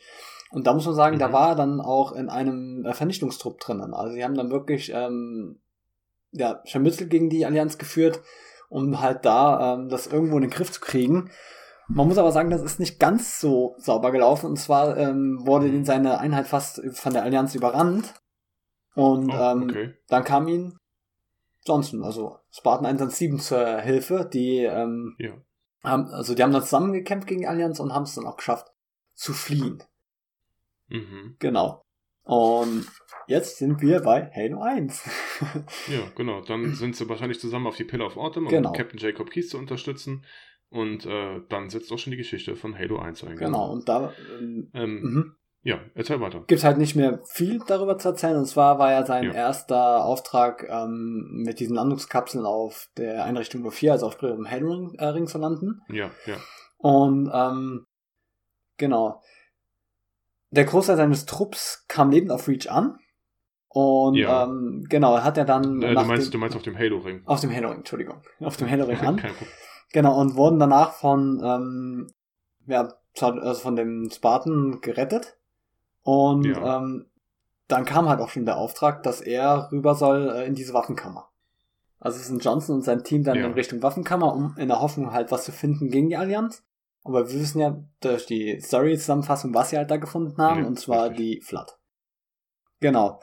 Und ähm, als der ähm, Spartan 117, also der äh, John, Richtung Waffenkammer gegangen ist, ist man ja davon ausgegangen, dass alle Marines gestorben sind. Ja. Tatsächlich bis auf Sergeant Johnson. Und weißt du warum? Ja, das weiß ich, weil es gibt eine Graphic Novel genau zu diesem, Ah, zu, zu okay. diesem äh, Ereignis. Ja, die ich sogar hier zu Genau. Hause habe. Ah, cool. Und zwar konnte die Flood den Johnson nicht übernehmen. Ja, ja richtig. Und zwar ähm, wegen dem sogenannten Boren-Syndrom. Boren-Syndrom, das, was ist das? Das ist anscheinend durch die ähm, durch das äh, Projekt Orion passiert. Ja. Und zwar wurde die Genetik der äh, Probanden so weit verändert, dass die, ähm, ja, das haben sich dann so eine Art Krebszellen entwickelt, Oh, okay. die recht einfach mit Medikamenten im Schach zu halten ist, aber unbehandelt wirklich zum Tod führen kann. ah, Und ja. durch diese genetische Veränderung haben die äh, Flood den anscheinend nicht mehr als Nahrung anerkannt okay. und dadurch hat er den Überfall tatsächlich überlebt. Ach, das ist interessant. Also, ich wusste, dass er halt in Anführungsstrichen immun ist, eben weil, ich, die, Mhm. weil ich die Graphic Novel gelesen habe. Ähm, aber dass das aufgrund von diesem Boren-Syndrom passiert, äh, wusste ich nicht. Mhm. Interessant. Und das war's tatsächlich zu Ähm, Mr. Johnson. Ist es denn auch so, dass Johnson aufgrund des Orion-Projekts ähm, besondere Fähigkeiten erhalten hat? Oder ist er nur mit diesen, mit diesen scheiß Krebszellen aus dem Programm rausgegangen? Also direkt rauslesen lässt es sich tatsächlich nicht, aber wenn man mal den seinen Werdegang anschaut und dass der wirklich jeden Lehrgang mit Ja. Bravour und Auszeichnung überstanden hat, äh, denke ich mal schon. Wobei man ja sagen muss, dass er wohl auch schon, bevor er ähm, Mhm. Proband des Orion-Projektes wurde, ähm, äh, ein Genie war in Sachen Militärtraining. Äh, Training. Das stimmt. ja, okay, also man weiß es nicht. Genau. Okay. Cool. Also, ähm, ich meine, ich mochte Johnson schon immer, auch als ähm, Mhm. bloße Figur innerhalb des Spiels, aber ich hätte nicht gedacht, dass es dabei noch, ähm, dass es, dass es sich bei ihm dann auch um so einen vielschichtigen Charakter handelt. Das war sehr, sehr interessant. Ja, also war, war krass, als ich das so das gelesen habe. Cool, cool. Das war sehr nice Exposition, Patrick. Danke. Ja. Ähm, das ist das Interessante, weil ähm, man denkt ja auch von John 117, dass es dabei halt dieser typische Stereotype, bärbeißige, einsilbige Actionheld ist. Und Mhm. zu einem gewissen Teil stimmt das ja auch, aber ähm, John wird ja dann besonders in den Büchern und auch ähm, später in den Sp weiteren Teilen der Spielereihe immer weiter charakterisiert. Und ähm, das ist jetzt spoilerfrei. Ich ähm, zocke aktuell Halo Infinite und da wird er natürlich auch ein bisschen charakterisiert. Und er Mhm. hat halt in den späteren Teilen einen etwas höheren Redeanteil. Er redet immer noch nicht viel, aber er spricht mehr. Und ähm, er wird halt von einer Figur gefragt, warum er denn immer weitermacht, warum er denn immer kämpft. Und ähm, er sagt, er antwortet dann darauf, ich kann ja nichts anderes. Ja, Ja, das stimmt wohl. und das stimmt anscheinend. Er wurde zum Kämpfen erschaffen, er wurde zum Kämpfen geboren und er kann in seinen Augen nichts anderes. Ja, das war sehr interessant, Patrick. Ähm, jetzt haben wir noch zwei wichtige Charaktere für den ersten Teil von Halo. Ähm, Mhm. Übrig bleiben noch Captain Jacob Keyes oder Cortana. Mit wem soll ich anfangen? Machen wir Captain Keys, dann geht's militärisch weiter. Genau, dann geht's militärisch weiter. Genau, Captain Jacob Keyes, den wir als ähm, Commander der Pillar of Autumn kennengelernt haben, wurde am 8. Februar 2495 auf der Erde geboren. Ebenso wie Johnson. Ähm, er ist ein brillanter Taktiker und hat sich deswegen relativ schnell einen Namen in der UNSC gemacht. Ähm, neben der Pillar of Autumn, die er zuletzt kommandierte, hatte er Befehlsgewalt über verschiedene Schiffe der UNSC. Und ähm, er wurde von seiner Crew immer respektiert, weil er einfach, er schien ein guter Captain zu sein, die Leute mochten ihn. Und ähm, ähnlich wie John 117 blickt er bis zu dem Zeitpunkt von Halo ähm, 1 auf 27 Jahre Schlachterfahrung zurück. Ähm, da er auf der Erde aufgewachsen ist, verbrachte er einen relativ großen Teil seiner Jugend im pazifischen Raum und hat sich dort wahrscheinlich auch einer Navy Akademie angeschlossen, einer Offizierskandidatenschule. Ähm, dann, es gab dann während dieses Lehrgangs oder dieses Werdegangs an der Kandidatenschule ein traumatisches Ereignis für ihn. Ähm, da ähm, während eines Ausbild Übungseinsatzes ein Ausbilder einen folgenschweren Fehler begangen hat, bei dem ein 14-jähriger Kandidat Mhm. ähm, ums Leben kam. Und Kies hat ähm, aufgrund dieses Einsatzes, also was genau da passiert ist, habe ich nicht herausgefunden, schwere Plasmaverbrennungen erlitten. Und ähm, Kies musste daraufhin zwei Monate in Reha. Und ähm, obwohl man der Sache auf den, auf den Grund gehen wollte und der Ausbilder halt einen Fehler gemacht hat, hat Jacob Kies sich da, da geweigert, zu diesem Fall auszusagen. Er hat den Ausbilder gedeckt. Und das hat ihm fast eine Degradierung eingebracht. Mhm. Ähm, ja, und durch diesen Eigensinn und durch, durch diese Starrsinnigkeit ist auch Halsey das erste Mal auf ihn aufmerksam geworden, weil sie halt gemerkt hat, oh, der Typ ähm, kann Geheimnisse für sich behalten. Und das war dann auch der Grund, warum Halsey ihn dann ähm, herangezogen hat und wieder auf ihn zurückgekommen ist, um ihn ähm, für die Rekrutierung von Kindern für das Spartan 2 Programm ähm, an, in, an Bord zu holen. Ja. Ähm, ja. Später, also dazwischen ist er dann ähm, der UNSC Magellan zugeteilt worden, was ein weiteres Flaggschiff der UNSC war, ähm, zusammen mit Halsey, die dann quasi durch die gesamten menschlichen Kolonien geflogen sind, um ähm, Spartan-Rekruten äh, einzusammeln. Ähm, als er dann aber von der wahren Natur des Programms erfahren hat, kam es dann erstmals zu einem Zerwürfnis zwischen den beiden. Weil ähm, mhm. ihm wurde dann auch klar, okay, das hier ist nicht einfach nur ein Rekrutierungsprogramm, um, um Elite-Soldaten heranzuziehen, sondern das sind Kinder, die von klein auf ausgebildet werden und die haben eine sehr hohe Sterbequote. Und ähm, das hat ihm insgeheim ganz schön zu schaffen gemacht und er hat das für sich irgendwie ähm, mit sich selber ausgemacht, indem er kein einziges Kind, das jemals für, diese, für dieses Spartan-Programm rekrutiert wurde, vergessen hat. Er konnte sich an jeden Namen erinnern und er wusste ganz genau, wie die Kinder aussahen. Weil er der Meinung war, dass er das den Kindern schuldig war. Ja.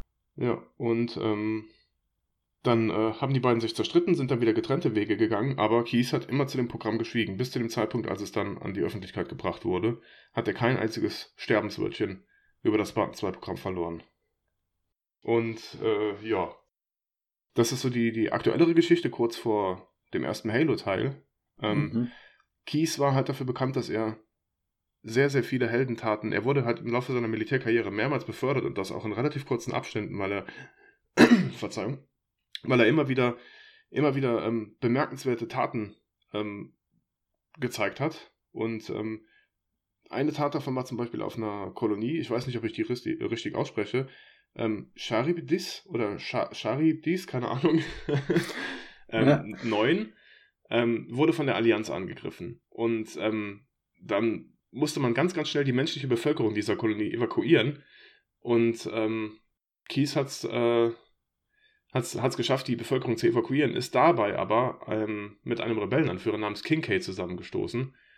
Den, mhm. ähm, und er hat halt sein ganzes Leben lang gegen die, gegen die Rebellen gekämpft und ähm, hat diesen, diesen Rebellenanführer dann aufgrund von, von angesammelten Hass und, und äh, Wut getötet. Oh. Und das war innerhalb seiner Militärkarriere ein schwarzer Fleck auf seiner Weste, neben seinen Heldentaten, und das war der erste und einzige Mensch, den er in seiner Militärgeschichte überhaupt jemals getötet hat. Also er hat sonst eigentlich nur gegen die Allianz gekämpft. Und ähm, diese Tat hat ihm halt bis an sein Lebensende, hinter, äh, bis an sein Lebensende hinterhergegangen. Die hat er immer bereut. Mhm. Und ähm, um das aber wieder so ein bisschen in Anführungsstrichen reinzuwaschen, hat er es zum Beispiel geschafft, auf der Kolonie Rubble, die ebenfalls durch die Allianz verglast wurde, mehr als eine Million Menschen durch sein taktisches Geschick zu retten. Oh, ja. Nicht schlecht. Und im Zuge dieses Ereignisses wurde er halt befördert. Später hat er dann auch noch an der OKS-Akademie unterrichtet, was auch eine Offizierskadettenschule war. Mhm. Ähm, es gibt ein, ein ähm, Manöver, das nach ihm benannt wurde, mit dem er in die Geschichte eingegangen ist. Und das ist der sogenannte mhm. Keys Loop. Ähm, auf den gehe ich jetzt nicht näher ein, weil das ähm, Fach, fachgesimpelt wäre. Der wurde tatsächlich dokumentiert. Es gibt auch Zeichnungen davon und so weiter und so fort. Ähm, aber mit diesem, mit diesem Manöver hat er es geschafft und das, dazu sei gesagt, ähm, normalerweise ist es so, dass die UNSC-Flaggschiffe immer mit einer Schiffs-KI ausgestattet sind, die die Kommandanten dabei unterstützen, Manöver zu steuern, ähm, Slipspace-Sprünge zu machen und so weiter und so fort.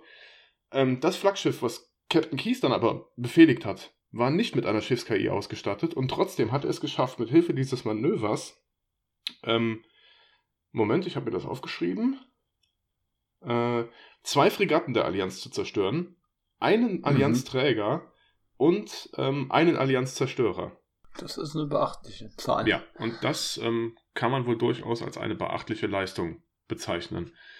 Ähm, wie gesagt, ich gehe jetzt nicht näher auf das Manöver an sich ein. Wer mag, kann gerne mal innerhalb von der Halopedia nach dem Wort Keys Loop googeln ähm, oder nach dem Wort suchen und wird dann fündig. Da gibt es dann wirklich dokumentiert, ähm, wie das Manöver vonstatten gegangen ist. Und äh, ja, ist an sich interessant, aber halt jetzt ohne es zu sehen, schwer zu erklären. Ähm, daraufhin ist er dann in den Rang eines Captains erhoben worden mhm. und wurde kurz darauf zum Commander der Pillar of Autumn. Und da setzen dann auch schon wieder die Ereignisse von Halo 1 ein. Ähm, es gibt sicherlich noch mehr zu der Geschichte von Captain Keys zu sagen. Ich äh, beschäftige mich jetzt nur noch kurz mit dem Trivia-Wissen über ihn. Und zwar ähm, ist aufmerksamen Spielern sicherlich aufgefallen, dass er eine alte Tabakpfeife bei sich trägt, aus der er hin und wieder auch raucht. Ähm, ja, bei dieser Pfeife handelt es sich um ein Familienerbstück, das er von seinem Großvater ähm, vererbt bekommen hat, der ebenfalls mhm. ein UNSC Navy-Offizier war. Ähm, und ansonsten gibt es dazu noch zu sagen, also zu ihm, zu seiner Person noch zu sagen, dass er wohl eine Affäre mit Dr. Horthy hatte. Uh. uh. genau. Ähm, ja, seltsamerweise wurde halt ziemlich neun Monate nach dieser Affäre ein Mädchen geboren namens Miranda Keys. Mhm. Ähm, und man mutmaßt, also es ist ein offenes Geheimnis, Miranda Keys ist die Tochter von Halsey und Captain Jacob Keys. Ja, so viel zu Captain Jacob Keys. Mhm. Tja, jetzt ähm, habe ich schon viel geredet, aber ich werde jetzt noch mehr reden, weil ich mich noch mit einem weiteren wichtigen Charakter des Teils beschäftigt habe, und zwar mit Cortana. Ja, wenn du nichts dagegen hast, dann würde ich weitermachen. Oder hast du noch irgend, irgendwelche Fragen? Oder? Starte die Motoren. Nee, passt. Okay. dann werden die Motoren gestartet. Ähm, ja, genau. Cortana. Ähm, die kleine blaue Frau in den Händen von Master Chief. Mhm. ähm, der Cortana, Sprachassistent von Microsoft. Der, oder der Sprachassistent von Microsoft, ganz genau. Je nachdem, ähm, ja, woher man sie kennt. Ja, genau. ähm, Cortana ist in Anführungsstrichen geboren worden am 7. November 2549. Man spricht hier von einer Inbetriebnahme, weil es eine KI ist, mhm. aber ähm, sie ist halt so hoch entwickelt, dass man durchaus sagen kann, dass sie über eine eigene Persönlichkeit verfügt. Ähm, sie wurde von Dr. Catherine Hortzy nach ihrem eigenen Vorbild entworfen, mhm. wie wir auch schon in Halo, also in der Halo Reach Folge gelernt haben. Ähm, Narzissmus lässt grüßen.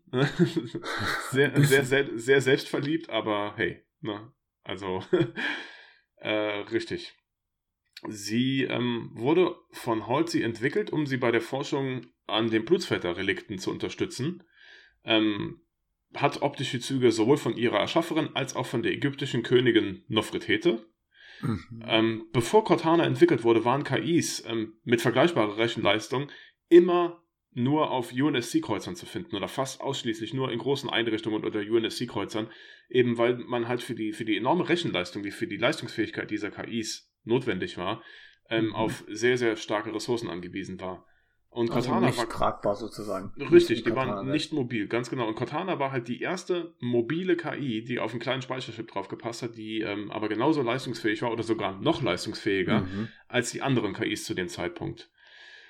Ähm, ja, genau. Und obwohl Katana die KI des Kreuzers der Pillar of Autumn war oder dazu wurde, ähm, war sie ebenso auch portabel und ähm, mhm. wurde dann mit dem Anzug des Master Chiefs vernetzt, äh, beziehungsweise auch dem Master Chief dann als Partnerin zugeteilt und ähm, hat mit ihm dann eine, eine sehr effiziente Einheit gebildet. Ähm, ja, wie gesagt, sie wurde ursprünglich dazu verwendet, um Halsey bei der ähm, Erforschung der Blutsväterrelikte zu unterstützen. Als die Allianz dann aber den Planeten Reach angegriffen hat, musste Cortana evakuiert werden, wurde dann zur Schiffs-KI der Pillar of Autumn, dann zur Kampfassistenz von 117. Mhm. Ja. Im Gegensatz zu anderen KIs verfügt Cortana auch nicht über Restriktionen. Das heißt, sie hat die Befugnisse, sich komplett frei weiterzuentwickeln. Es mhm. gibt immer so, so bestimmte Parameter, die äh, bei den anderen KIs festgelegt worden sind, die nicht überschritten werden dürfen oder die eine Sicherheitsfreigabe erfordern. Bei Cortana gibt es diese Restriktionen nicht. Also Cortana kann sich ganz unabhängig entwickeln, weshalb sie auch relativ schnell eine sehr ausgeprägte Persönlichkeit entwickelt hat und im Gegensatz zu anderen KIs auch sehr, sehr gut im Improvisieren ist. Ähm, ja, für eine, für eine künstliche Intelligenz sie benimmt sich eigentlich wie ein Mensch, muss man dazu sagen. Sie ist, sie ist wissbegierig, sie ist scharfsinnig, sie hat einen Sinn für Humor, macht spitzfindige Kommentare. Ähm, ja. Problem ist halt bei, also ich werde jetzt nur auf das eingehen, was bis zum ersten Teil wichtig ist. Später spielt Cortana natürlich noch eine wesentlich größere Rolle, deswegen gibt es jetzt zu dem Zeitpunkt hier nicht so viel zu ihr zu sagen. Ähm, größtes Problem dieser hochentwickelten KIs, Cortana einge, ähm, eingeschlossen, ist, dass diese eine Lebensdauer von nur sieben Jahren haben. Also ich sage hier Lebensdauer in Anführungsstrichen, weil ähm, ja, diese KIs halt keine, keine richtigen Lebewesen sind. Ähm, nach dieser Lebensdauer müssen diese KIs eigentlich formatiert werden, weil sie aufgrund dieser, dieser extremen Menge an Daten, die sie im Laufe ihrer, ihres Lebens sammeln, irgendwann instabil und unzuverlässig werden. Mhm. Ja. Und ähm, wie wir wissen, ist durch die, durch die Forschungsarbeit an den Blutsväter-Artefakten ist Cortana halt sehr gut über diese, diese Relikte und die Einrichtungen der Blutsväter informiert, weshalb sie sich auch relativ schnell auf, auf dem Halo-Ring zurechtfindet, nachdem sie ins Hauptsystem eingespeist wurde. Und ähm, wie ich auch eben kurz zu Beginn der Folge ähm, erwähnt habe, war ähm, der Spr dieser, dieser zufällige Slipspace-Sprung Ergebnis so der, der zugrunde liegenden Daten, die Cortana mhm. schon in sich hatte, dass man halt direkt beim Halo-Ring rausgekommen ist. Ja. Mehr gibt es eigentlich zu Cortana Vorerst. für den ersten Teil mhm. noch nicht zu sagen. Vorerst. Sie spielt später noch eine wesentlich größere Rolle, ähm, aber jetzt kann ich, ohne zu spoilern, nicht mehr über sie sagen. ja. Tja, ich würde mal sagen, das ähm, war eigentlich so ziemlich alles, was wir über den ersten Teil bezüglich Story und Charakteren sagen können, oder? Richtig. Ja. Ich würde dann, wir nähern uns jetzt langsam aber sicher dem Ende der Folge, noch kurz auf die Bedeutung von Halo Combat Evolved oder Halo Kampf um die Zukunft als Ganzes für Videospiele oder für Ego-Shooter, also besonders für Ego-Shooter, aber auch für Videospiele im Allgemeinen eingehen. Mhm. Ähm, genau, dazu dann auch ein paar Eckdaten vom Spiel. Ähm, Halo Combat Evolved erschien am 15. November 2001, ist also schon über 20 Jahre alt, in den USA ja. Und wenig später am 14. März 2002 in Europa, also auch in Deutschland. Ähm, Entwicklerstudio war Bungie. Ähm, Genre kannte man, also muss man dem Ego-Shooter-Genre zuordnen. Ja. Ähm, ja. Ursprünglich war Halo als ein Strategiespiel konzipiert. Wusstest du das? Hm, Habe ich mal gehört, ja. Das ist ja auch deswegen ja, ist Halo Wars später entstanden. Äh, unter anderem, ja. Ähm, und zwar war Bungie bis dahin, bevor Halo entwickelt wurde, für die sogenannte Strategiespielreihe Myth ähm, zuständig mhm. und auch bekannt. Und man ist dann hingegangen und hat dieselbe Engine verwendet, um ähm, die Idee von Halo auszubauen. Man hat sich dann aber relativ schnell dazu entschieden, ähm, in eine andere Richtung anzusteuern und ähm, ein Sci-Fi-Szenario auszuprobieren. Bevor dann aber aus dem eigentlichen Strategiespiel dann der Ego-Shooter geworden ist, hat man noch überlegt, ob man nicht vielleicht sogar ein MMO aus Halo machen da soll. Da gab es ja sogar erste Screenshots, gell? Ganz genau, ja. Die Idee wurde dann aber während des Entwicklungsprozesses auch relativ schnell verworfen und man hat sich dann letztlich dafür entschieden, einen Ego-Shooter aus Halo zu machen. Was auch eine sehr gute Idee war. Ja. ja. ich meine, wer weiß, wie sich die Geschichte entwickelt hätte. Vielleicht hätte Halo niemals die Bedeutung erreicht, mhm. die es mhm. heute hat, oder die es halt also ich meine, die Bedeutung ist ja dann zwischenzeitlich wieder ein bisschen in den Keller gegangen, wegen der einen oder anderen Geschichte. aber darauf kommen wir vielleicht auch irgendwann nochmal zu sprechen. Ähm, aber Halo hat halt zu dem Zeitpunkt des Erscheinens einen neuen Maßstab gesetzt, muss man so sagen. Das, äh, weil, weil viele wegweisende Spielelemente eingeführt werden, die bis heute noch Gültigkeit besitzen und die heute absolut selbstverständlich ist, die es ohne Halo vielleicht aber niemals gegeben hätte. Ähm, zum Beispiel die regenerierenden Schilde, regenerierenden Schilde mhm. oder die ähm, regenerierende Lebensenergie war die, war die Idee von Halo. Gab es vorher so in der Form noch nicht. Natürlich gab es im ersten Teil jetzt auch ein Medipack-System, weil man hatte ja sowohl die Leiste, die Energieleiste für die Schilde, als auch die Lebensenergieleiste mhm. im ersten Teil. Ähm, aber diese, diese, dieser Faktor der Regeneration wurde mit dem ersten Teil von Halo eingeführt und war zu dem Zeitpunkt neu. Ähm, dann kam diese, diese Kombination aus relativ offener Spielwelt mit dem, äh, mit der Möglichkeit, Fahrzeuge zu steuern. Ja. Gab es in der Form, ähm, wenn überhaupt, dann nur in linearer Form, dass man vielleicht in einzelnen Level, also in klar getrennten Level, mhm. Fahrzeuge steuern konnte in dem Ego-Shooter. Bei Halo war das nahtlos. Im, im Bestandteil genau. des eigentlichen, des eigentlichen Spielkonzepts. Gab es so in der Form. Eine Mission, wo es heißt, steuer LKW von A nach B. Ja. Richtig, richtig, genau. Oder wie bei ähm, den, den James Bond spielen, dass mhm. du dann in mhm. einem Level halt einen Panzer steuern konntest, danach aber nie wieder. Und dann waren die Levels halt klar voneinander getrennt. Mhm. Das war bei Halo nicht der Fall. Da war das ein zentrales Element des, ähm, des Spiel, äh, des, des Gameplays.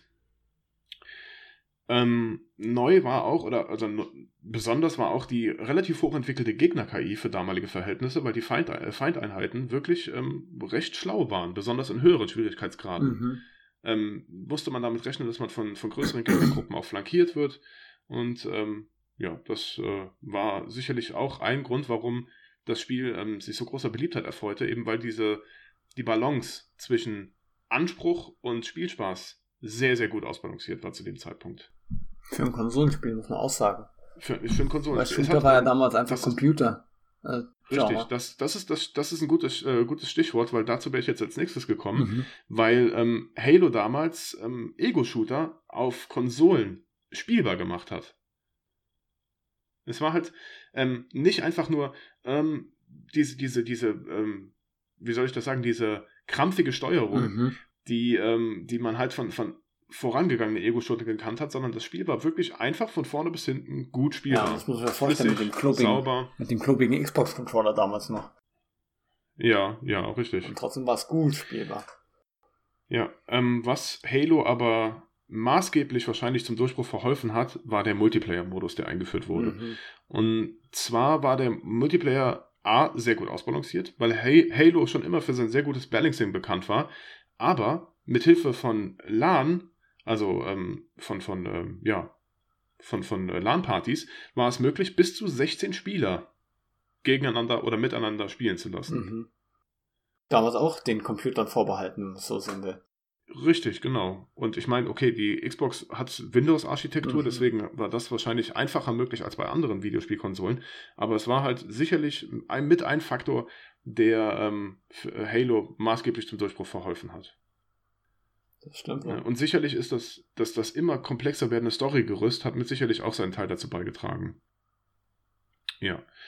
Ähm, und was halt auch zu dieser Halo-Identität ähm, mitgeholfen hat, war der, der hervorragende Soundtrack von mhm. Martin O'Donnell.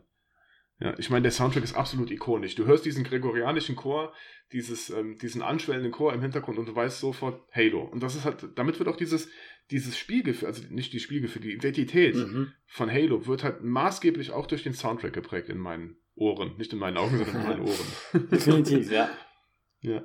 Ähm, das, äh, also ich finde, ich bin halt auch der Meinung, dass Halo nicht Halo wäre, wenn es nicht den Soundtrack hätte. Mhm. Weil der auch die ich Thematik meine, verdammt gut einfängt. Ja. Ähm, stell dir jetzt mal den ersten Teil von Halo ohne das Intro-Thema vor, ohne die Synthi-Klänge, die im Laufe, mhm. ähm, die die auf der Welt spielen, während du ähm, den Halo-Ring erkundest. Stell dir das Spiel mal vor mit einem ganz anderen Soundtrack. Ja, kannst du dir eigentlich gar nicht mehr. Das ist. Das es wäre wär einfach nicht dasselbe. Es wäre einfach nicht dasselbe, mhm. oder? Ähm, dazu gibt es natürlich auch, ähm, wie viel von der Geschichte jetzt letzten Endes wahr ist, kann ich nicht sagen, mhm. aber ähm, laut eigenen Angaben hat der Komponist Martin O'Donnell den Soundtrack des ersten Halo-Teils in nur wenigen Minuten in seinem Auto entwickelt. ja, und ähm, hat den dann kurz bevor er dann ähm, er wurde von Bungie zu einer, zu einer Demo-Präsentation geladen. Er sollte den Soundtrack des Spiels, ähm, er sollte eine Idee präsentieren und hat den Soundtrack dann innerhalb von wenigen Minuten in seinen, in, ähm, die Idee dazu in seinem Auto entwickelt mhm. und innerhalb von wenigen Tagen dann zu dem Soundtrack ausgearbeitet, den wir heute kennen, zu der Demo-Version. Und ähm, er wollte von Anfang an was Unkonventionelles ausprobieren. Er hat halt, ähm, hat sich auf dem, äh, diesem gregorianischen Chorgesang hat er sich gestützt und daraufhin dann ähm, die Idee weiter ausgearbeitet und das, ich finde, wenn man genau hinhört, merkt man das auch. Er hat ähm, relativ fließende Übergänge verwendet, mhm. damit man dann andere instrumentale Parts einfach hinten dran hängen kann, ohne dass ja, sich genau. genau, ohne dass sich das beißt. Und ähm, ja, ich meine, der, der Halo-Soundtrack dürfte jedem, jedem Halo-Spieler ein Begriff sein. Mir ist besonders der Soundtrack von Halo 3 im Gedächtnis geblieben. Mhm. Ähm, ich weiß nicht, ob du dich noch, noch an die E3-Präsentation von Halo 3 erinnerst. Doch, ich glaube schon. Ja, und zwar ähm, war ja damals immer so dieses, dieses, ähm, es musste immer krasser sein, immer cooler, mhm. immer, immer bärbeißiger. Diese Macho, ähm, Macho-Gehabe war damals in den Ego-Shootern extrem gefragt und auch sehr populär. Und ähm, da, das, das hat Martin O'Donnell auch gemerkt und hat sich dabei gedacht, was würdet ihr davon halten, wenn ich ähm, das Intro-Thema von Halo mit sanften Piano-Klängen einläute? Mhm. Und das ist, du kennst den Teil, das ist dieses Bim, Bim, Bim. Weißt du, was ich meine? Ja, genau. Dieses Piano. Genau. Und das war bei der E3-Präsentation, wurde genau dieses Thema so vorgestellt und es ist eingeschlagen wie eine Bombe. Ja. Ja. Ja. Und der Rest ist Geschichte, wie man so schön sagt. ja das ist dann eigentlich auch schon alles, was ich zu Halo zu sagen habe. Ich glaube, wir haben viel gesagt. Ja, doch, definitiv. Also es ist nicht ganz so umfangreich geworden wie bei ähm, Halo Reach. Ja, man muss dazu sagen, auch da, den Abstand zwischen Halo und Halo Reach betrachten. Ja, ganz genau. Obwohl Halo Reach chronologisch, das haben wir auch gesagt, wir haben halt mit Reach angefangen, weil es chronologisch der erste Teil mhm. ist. Aber wenn man sich mal den Abstand anguckt, ähm, der erste Teil, der erschienen ist, war Halo Combat Evolved, kam 2001 respektive 2002 raus und Halo Reach kam 2010 raus. Also es liegen ganze neun Jahre zwischen den mhm. Geschichten und innerhalb von diesen neun Jahren wurde die Geschichte natürlich auch entsprechend ausgearbeitet und auch die Art und Weise, die Stories zu erzählen, hat sich auch geändert. Und ähm, das ist auch der Grund, warum es jetzt rein storytechnisch zum ersten Teil, wenn wir jetzt nur auf das Spiel beziehen, nicht so wahnsinnig viel zu sagen gibt. Mhm. Und ich meine auch zu den Figuren, die wir jetzt gerade vorgestellt haben, dazu haben wir schon relativ viel gefunden haben wir, auch, haben wir uns jetzt auch nur auf das beschränkt, was es halt bis zum ersten Teil zu sagen gibt. Ja. Ich, de ich, ich denke, das wird nachher sicherlich noch mehr, aber wir wollen euch nicht spoilern. Wir brauchen auch noch ein bisschen Futter für die nächsten Folgen. Auf jeden Fall. Ja, und ähm, es dürfte halt, äh, ich denke, es ist sinnig, dass wir das jetzt gar, das alles ein bisschen chronologisch aufteilen. Ähm, ja, wir werden jetzt auch sicherlich nicht gleich mit dem zweiten Teil weitermachen in der nächsten Folge, mhm. weil wir uns gedacht haben, dass wir immer ein anderes Thema dazwischen schieben, vielleicht auch mal zwei oder drei andere Folgen mit einem anderen Thema, auch weil die Halo-Folgen wahnsinnig viel Zeit in Anspruch nehmen, was die Recherche angeht. Das stimmt. Ähm, aber wir werden dann logischerweise in der nächsten Halo-Folge, nicht in der nächsten Folge generell, sondern in der nächsten Halo-Folge mit dem zweiten Teil weitermachen. Und da könnt ihr euch drauf freuen, weil ähm, da fährt, da zieht die Story so dermaßen an. Ja, es wird auf jeden weil, Fall komplexer. Ja, es, es, wird, es wird, in meinen Augen ist Halo 2, und das habe ich jetzt, ich habe ja in meiner Recherche jetzt in den letzten Wochen nicht nur mhm. auf den ersten Teil geguckt, sondern generell mit der Halo-Serie ein bisschen, äh, mich, mich ein bisschen beschäftigt. Und ähm, da habe ich auch einfach gemerkt, dass der zweite Teil storytechnisch bei mir echt einen Stein am Brett hat. Weil mhm. ähm, der führt so viele geile Dinge ein, so viele geile Ideen, die so gut ausgearbeitet werden. Ähm, unter anderem auch die Geschichte des Gebieters. Ne? Man geht näher auf die Propheten ein, man erfährt mehr über die Allianz und so weiter und so fort. Mhm. Also, ich habe jetzt nochmal einige Story-Recaps zum zweiten Teil gesehen und gehört und muss echt sagen, dass ich mega Bock auf die Folge habe. ja. Ja, da werden dann auch, da wird dann auch eine neue Kaste der Allianz eingeführt, die man so bis dahin noch gar nicht gekannt hat. Und ähm, da wird die, auf die werden wir dann natürlich auch näher eingehen. Es gibt dann weitere Figuren, auf die wir eingehen. Also ich gehe mal schwer davon aus, dass die, ähm, mein Gefühl sagt mir, dass wir wahrscheinlich mit einer Folge beim zweiten Teil gar nicht hinkommen. Mhm. Ja. Allein, der, äh, allein der Übersicht willen.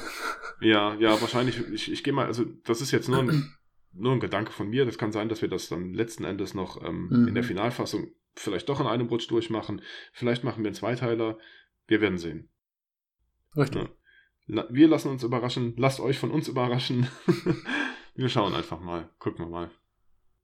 Ja. Ähm, wenn wir jetzt mal Halo als Gesamtes sehen, also die komplette Spielreihe, du äh, bist mhm. ja auch relativ tief drin in, in dem Universum. Hast auch einige Bücher gelesen. Welchen Bedeutungswert, welchen Stellenwert hat denn Halo 1 für dich? Halo 1? Ja. Ähm, man muss sagen, es war damals wirklich was ganz anderes. Ja. Also, ähm, wenn man es mal so sieht, ist es, glaube ich, sogar einer unserer ersten Koop-Spiele in 3D. Ja, ja, ganz un ungefähr, ungefähr so mit dem Zeitpunkt, als wir auch Timesplitters gezockt haben. Ja, genau. So, ja, so der Zeitraum war das in etwa. Und ja. ähm, muss ich sagen, der war, es war beeindruckend. Also, ja, ist, wenn man das mit dem Jahr vergleicht, ähm, es hat so viel Neues eingeführt. Es war ein ganz anderes Spielgefühl. Auch das mit den Fahrzeugen. Viele haben es halt immer als ähm, Mangel bezeichnet von der Steuerung her. Ich fand's geil. Ja, definitiv. Und ähm, ja, ja es hat schon sehr, sehr hohen Stellenwert, weil es einfach so viel eingeführt und richtig gemacht hat, was ja, heute ja. einfach eins zu eins übernommen wurde.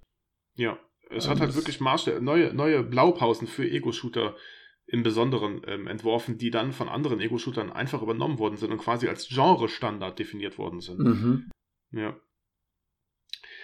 Ähm, also für mich hat es auch einen sehr hohen Stellenwert. Ich meine, ich muss sagen, also es hat damals ähm, spielerisch äh, hat sich kaum Fehler geleistet. Es ist auch heute noch wirklich sehr, sehr gut spielbar. Ich kann auch jedem mhm. empfehlen, mhm. insbesondere jetzt, weil Halo Infinite vor kurzem erst rausgekommen ist, ähm, ich meine, es ist tatsächlich Zufall, dass wir jetzt im Schatten des Releases von Halo Infinite so sehr auf Halo fokussiert sind. Ich meine, ähm, äh, dass das jetzt äh, ne, ist tatsächlich Zufall. Das war jetzt keine Absicht, dass mhm. wir das, ähm, dass wir das alles so zeitnah nebeneinander machen. Ähm, ich kann aber jedem empfehlen, ähm, die Collectors Edition von Halo zu spielen. Ähm, auch der erste Teil ist immer noch wahnsinnig gut spielbar, um sich vielleicht auf Halo Infinite vorzubereiten, wenn ihr denn wirklich weitermachen wollt. Ähm, Halo 5 existiert für mich nicht, über den Teil werden wir wahrscheinlich niemals reden. Der taucht im Nebensatz auf. Ja, äh, ja, genau, da machen den, den machen wir im Intro zur Folge 4 oder so, keine Ahnung. Weiß ich nicht. ja, also über den Teil reden werde ich mir zweimal überlegen, aber ähm, egal. Nee, für mich hat Halo 1 auch einen relativ hohen Stellenwert. Ähm, allerdings sei dazu gesagt, dass es für mich eher so ein Appetizer für den zweiten Teil war. Ähm, weil rein gameplay-technisch war es damals ein absolutes Brett. Ähm, mhm. Nur die Story hat halt, wie ihr jetzt vielleicht an der Folge auch gemerkt habt, nicht so wahnsinnig viel hergegeben. Es wurden halt so ähm, kleine Häppchen, so Brotkrumen auf den Weg gestreut, die man dann immer wieder aufgesammelt hat, die dann auf den zweiten Teil vorbereitet haben. Und ich wollte halt wissen, wie es weitergeht. Und ähm, ja, bei mir hat so diese Halo-Faszination eigentlich erst ab dem zweiten Teil angefangen. Mhm. Ja, also ich mag den ersten Teil definitiv. Ohne den ersten Teil gäbe es die anderen Teile nicht. Ohne den ersten Teil wäre Halo nicht Halo. Ähm, aber für mich hat so diese, diese, wie soll ich das sagen, ähm, der, der zündende Funke, der für mich quasi meine Flamme der Leidenschaft für Halo entfacht hat, war, war für mich der zweite Teil. Ja, deswegen freue ich mich auch extrem auf den zweiten Teil, sei dazu mhm. gesagt. Ja. Nee. Ähm, hast du noch irgendwas zu sagen? Ich zu Halo jetzt. Gesagt, was es zu sagen gegeben ja. hat. Ja. Nee, passt. er, ist, er ist kein Mann großer Worte, aber er wählt seine Worte stets weise. ja, wenn es das dann zu Halo war, dann ähm, würde ich auch sagen, würden wir die Folge dann für heute beenden, oder? Würde ich auch. Ja. Wie gesagt, Leute, es wird über die Feiertage leider keine neue Folge von uns geben. Ähm, ich ähm, ja, verbleibe mit den typischen Worten des Abschieds. Ich würde mich sehr über Feedback freuen. Mhm. Ähm, wie auch schon in den anderen Folgen gesagt, erreicht ihr uns auf Instagram unter dem Namen Super Sofa Bros oder auf Twitter unter dem Handle at Superbros. Ähm, ja, Feedback jederzeit gerne willkommen. Ansonsten freut es mich sehr, dass ihr wieder mal bis zum Ende zugehört habt. Äh, es war mir eine Ehre, ein innerliches Blumenpflücken, euch wieder mit, mit Input zu versorgen.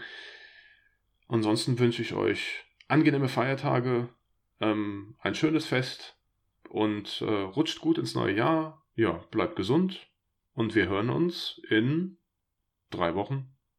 Circa. In circa drei Wochen, ja. Ja, hast du noch irgendwelche netten Worte an unsere Hörer zu richten? Ich kann es genauso zurückgeben. Also auch schöne Feiertage. Genießt die stille Zeit. Ja. Und rutscht gut rein. Genau, und bleibt gesund. Genau, bleibt gesund. Ähm, ansonsten, wir hören uns beim nächsten Mal. Macht's gut und äh, nutzt die kalte und dunkle Jahreszeit, um, haha, ich verweise auf die letzte Folge, Brettspiele mit euren Liebsten zu zocken oder ja. um das äh, vorgewärmte Gamepad in die Hand zu nehmen und ähm, euren Pile of Shame abzuarbeiten, weil genau das werde ich nämlich auch noch machen. ich werde es auch so gut es geht versuchen. Ja, wenn ich nicht gerade wie ein Bekloppter den Multiplayer von Halo Infinite zocke. ja. Alles klar, Leute. Dann wieder schauen. Reingehauen. Bis dann. Ciao. Ciao.